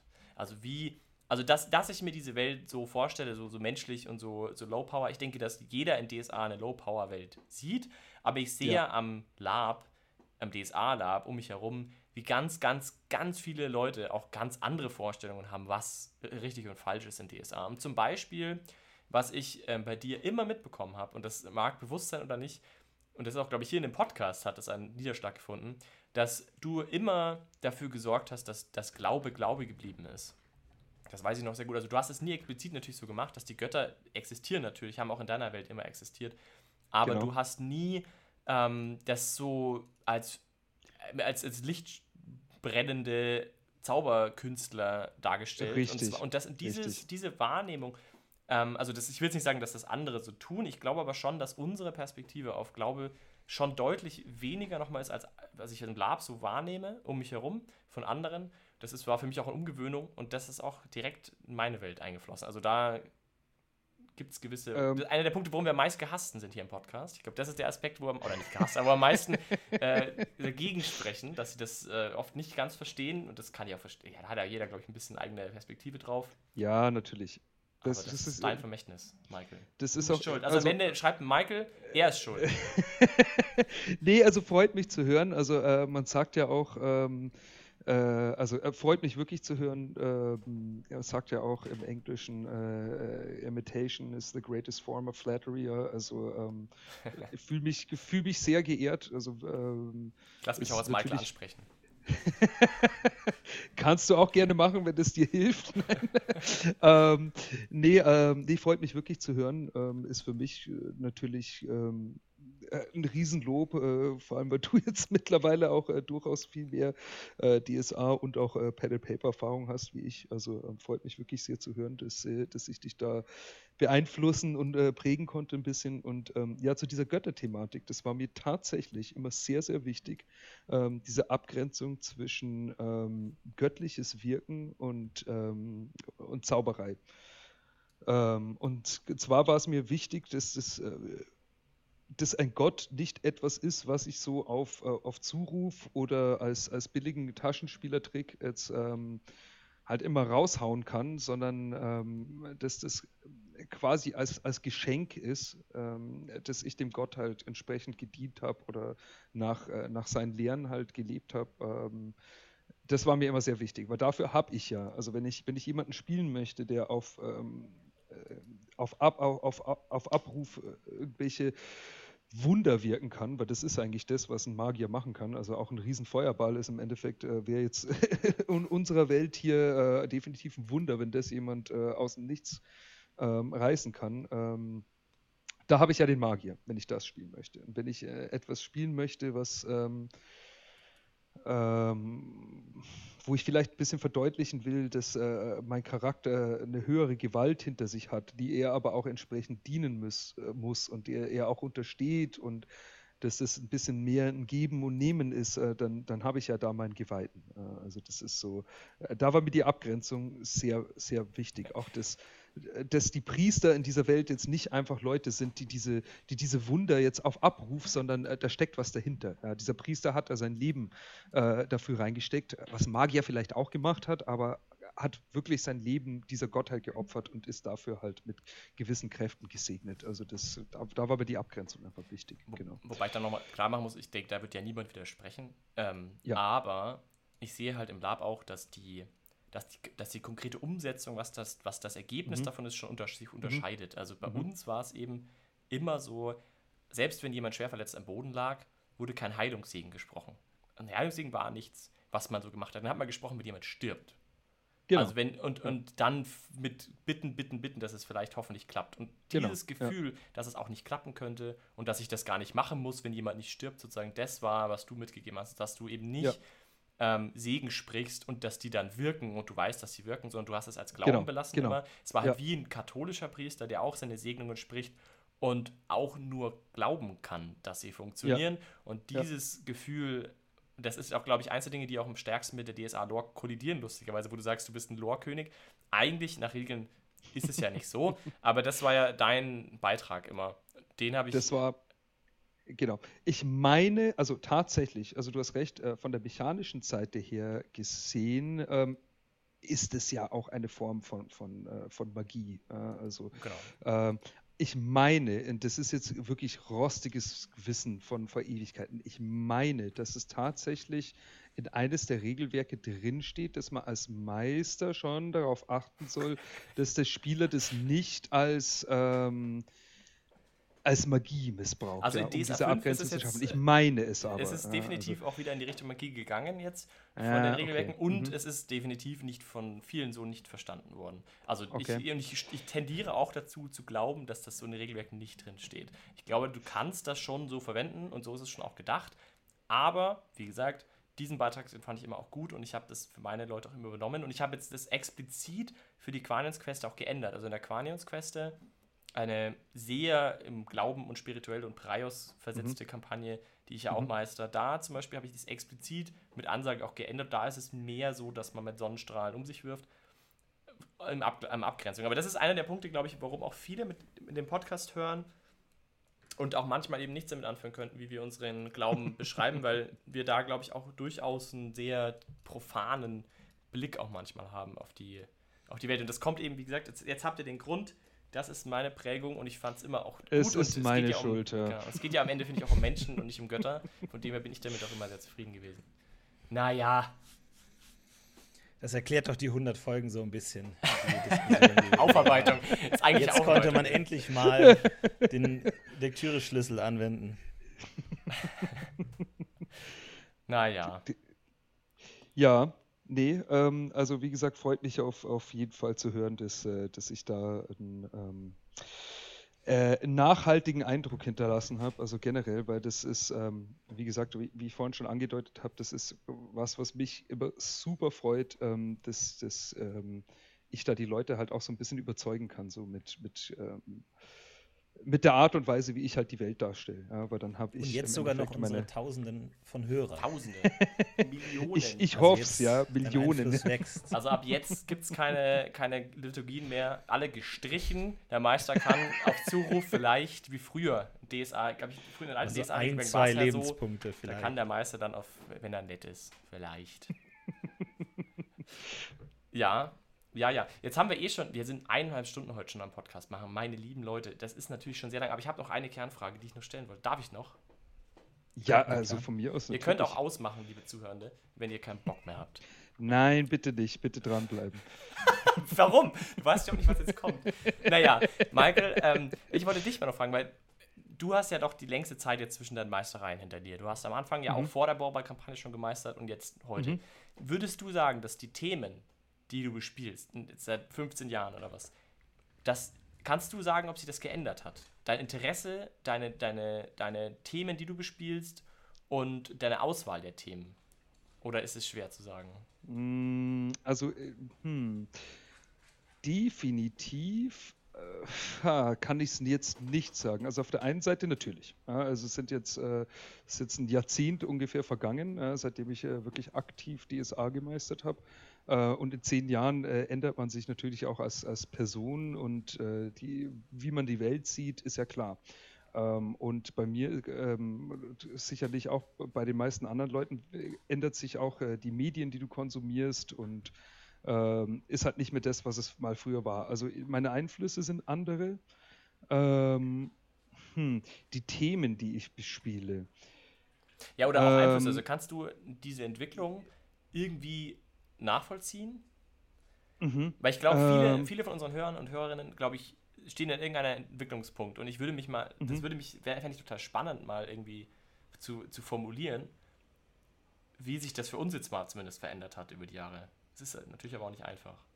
Hm. Es, ist, es ist wirklich nicht einfach, weil in meinem Kopf würde ich sagen, naja, eigentlich habe ich mich jetzt nicht großartig geändert, aber je mehr ich drüber nachdenke, ähm, also jetzt, ich kann jetzt nur konkret auf meine Dark Heresy-Kampagne, die ich gerade leite, jetzt beziehen. Da ist mein Thema, was mir ganz wichtig war für die Kampagne.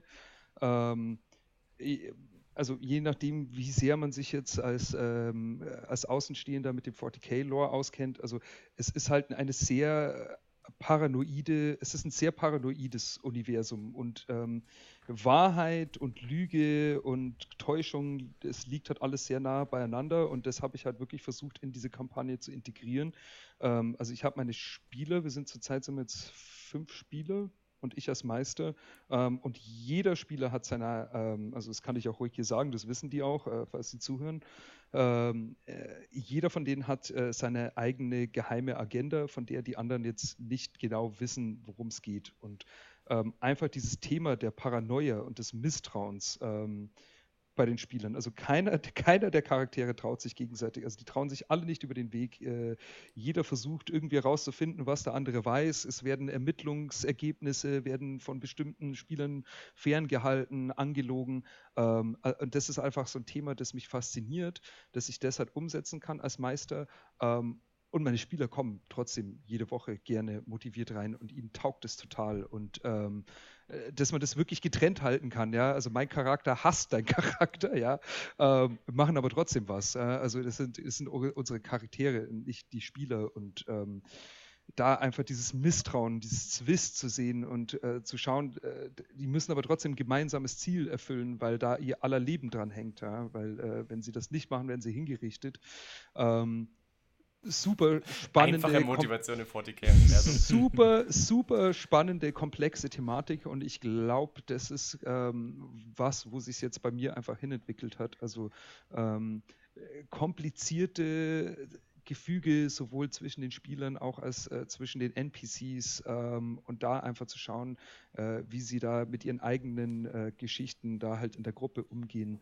Ähm, das ist was, was mich gerade so fasziniert. Also, ähm, also auch, hm. auch so im also allgemein so aus deinem Leben raus. Genau, also ja. das ist definitiv was, ähm, das habe ich mit euch damals eigentlich nicht gemacht. Also ich hätte gesagt, ihr wart damals eher so die Happy-Go-Lucky-Gruppe, was jetzt auch nicht ganz stimmt. Ja, also ihr hattet auch eure Konflikte.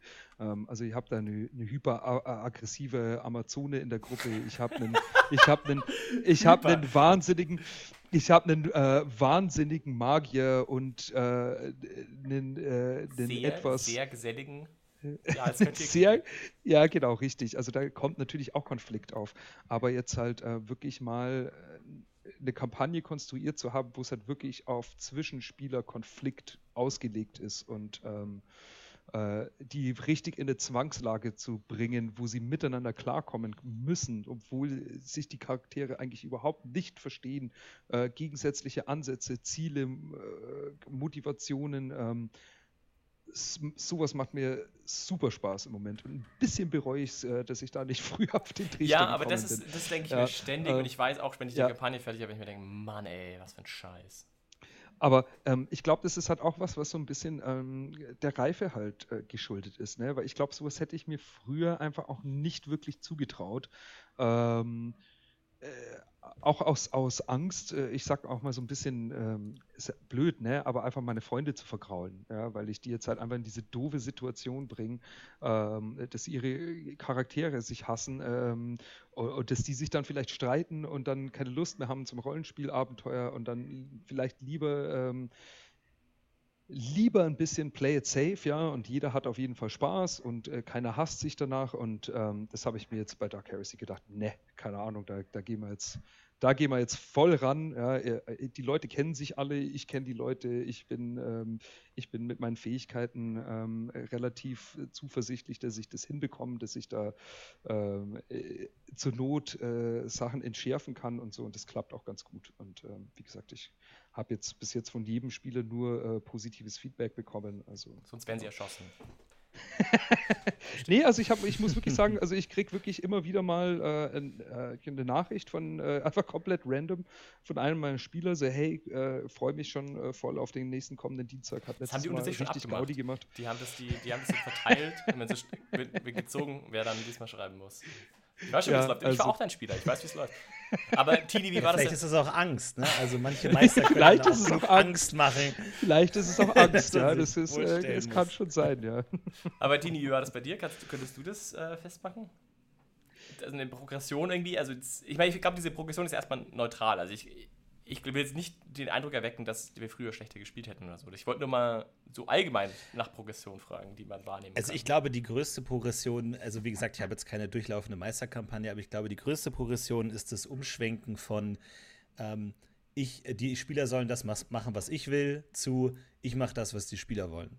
Also zu gucken, dass man nicht nur jetzt integriert, was die Spieler machen und wollen, sondern dass man sich wirklich danach richtet und wirklich sagt, man gibt Möglichkeiten, äh, vor oder bietet etwas an und baut das dann auf, je nachdem, was die äh, Charaktere machen. Das ist natürlich bei mir besonders leicht, weil ich jetzt natürlich geleitet habe in Universen, die selber geschrieben waren. Das heißt, ich kann einfach auch direkt also wie in so einem Videospiel, wenn man so die Karte erkundet und die Karte entsteht so um den Charakter herum, was so im Sichtradius ist.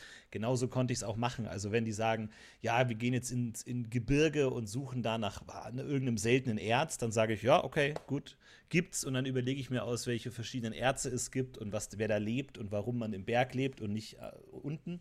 Und dann ist es natürlich äh, viel einfacher, als äh, wenn man jetzt immer sich überlegen muss, wie kriege ich es dazu, dass die Spieler das cool finden, was ich mir ausgedacht habe kann man da natürlich direkt von denen aus ansetzen und es ist auch leichter, weil ich bin halt auch einfach sau faul und habe wenig Lust, sich ewig hinzusetzen. Deswegen denke ich mir, wenn ich sage so, hey, übrigens, ihr könnt jetzt eine Sache machen in diesem Abenteuer, was wollt ihr denn machen? Und dann sagt der eine, ja, ich würde gerne mal gegen ein großes Tier kämpfen. Gut, machen wir.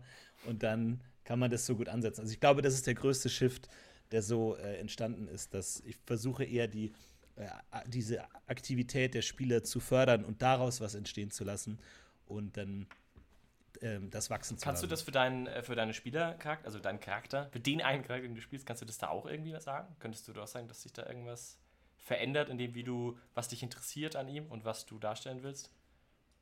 Oder ist das schwer? Ja, ist natürlich schon schwierig, ne? Weil es natürlich am Ende auch einfach geil zu zaubern, ne? Um zu steigern. und das ist beim ersten Mal cool und beim letzten Mal auch so. Und dann, obwohl ich habe letztens, ich dachte mir, oh, jetzt werde ich langsam erwachsen, weil ich habe das letzte Mal äh, habe ich ähm, Abenteuerpunkte bekommen und ich hatte sie zur nächsten Spielsitzung noch nicht ausgegeben. Ja, und das war noch nie der ja. Fall. Und ich dachte mir, oh, jetzt werde ich aber alt und weise, dass ich nicht Dein mehr Charakter sofort sage, okay, oh, Sonderfertigkeiten, sondern dass ich anscheinend ist mir das nicht mehr das Wichtigste, sondern auch einfach die gemeinsame Zeit mit dir, Philipp. Alle lachen. Ja, äh, finde ich nett. Okay, ja, nee, verstehe ich, verstehe ich. Ja, dein Charakter kann mittlerweile wirklich alles. Wie viel AP hat der? Tausende? Ach, das Nee, da geht nur einiges. Solange du mir Zauberzeichen verwehrst seit Jahren. Die sind noch nicht entdeckt, Mann! Gehen. ja. Naja. Ja, ähm, okay. Was ist denn deine Entwicklung, Philipp? Wenn, oh ja, gut, dass du fragst. Ähm, da habe ich, ja was, äh, hab ich schon Gedanken gemacht. nee, aber ich, ich, ähm, ich, würde, ich würde auch sagen, dass, glaube ich, das, was du sagst, mir schon äh, immer mehr wichtiger wird. Ich glaube, ich bin noch nicht an dem Punkt, dass ich sagen würde, ich kann das äh, wirklich mit Leichtigkeit, dass ich die Spieler, den Spieler, der Spieler, den Spielerwunsch einbauen kann. Bei euch geht es ganz gut, weil ich euch schon seit sieben Jahren meistere. Da habe ich das einigermaßen, war ahne ich schon, was euch interessieren wird. Deswegen tue ich das quasi indirekt. Auf der anderen Seite, wenn ich schaue, ich habe immer größeres Interesse auch an sowas wie Sandbox-System. Michael, du äh, mhm. hast ja auch damit gestartet, jetzt stärker mhm. gestartet. Ich kenne auch viele die um mich herum, die das Super. mehr und mehr machen. Super. Ja, ich, ich glaube, dass das was ist. Vielleicht nicht unbedingt so extrem. Ich bin schon, ich hänge noch an meinen Geschichten und an meinem, als Meister so ein bisschen an meiner Kontrolle, da wären wir wieder. Äh, und ich will auch irgendwie schon was ausdrücken oft. Deswegen ist es für mich oft notwendig, schon konkreter Sachen zu schreiben. Aber zum Beispiel so ein gemischtes System. Das ich habe, was ich jetzt gemacht habe, war ein Sandbox-Universum zu haben und dann immer drei quasi Plots anzubieten. So eine Art Internet, so Internet schwarzes ja. Brett und du kannst dann wählen. Dann habe ich quasi so ein bisschen so ein schon noch irgendwie Abenteuer, die ich dann irgendwie mache. Also das ist so von der Meisterseite auf jeden Fall, wo ich so ein bisschen hintendiere und dass ich mir auch vers versuche, im Abenteuer konsequenter Sachen zu passieren zu lassen. Zum Beispiel hatten jetzt Spieler, haben jetzt auch Artefakte vernichtet, also in der Baubar-Kampagne jetzt zum Beispiel, die eigentlich nicht kaputt gehen sollten und auch Charaktere getötet, die eigentlich nicht tot sein sollten. Oder auch lebendig gelassen, die lebendig tot sein sollten. Also so, das habe ich einfach alles dann zugelassen. Yes. Äh, weil ich tendenziell, weil es ja Quatsch wäre, wenn nicht. Aber da wäre ich, glaube ich, früher, ähm, jetzt wäre es mir schwerer gefallen. Da steht es halt im Buch drin, der stirbt, dann muss er auch irgendwie sterben. Richtig. Das, da ähm, gehe ich voll mit. Genau, das hat sich verändert, dass ich da nicht mehr so radikal bin und dass ich dann eher die Welt umschreibe, weil es eigentlich ja auch dann mhm. die Erfahrung zeigt, so schlimm ist es gar nicht. Und was Gab es nicht bei euch auch irgendwas mit einer Maus? Dass irgendjemand irgendwie eine Ratte getötet hat, die eigentlich ein wichtiger NPC war? Nee, okay, sorry, vielleicht habe ich es auch Nee, aber es ist. Dachte, doch, doch, doch, doch, bestimmt. Nee, da klingelt aber tatsächlich was. Aber ich weiß nicht, ob das in der Boberat-Kampagne oder irgendwo anders, aber tatsächlich klingelt da was.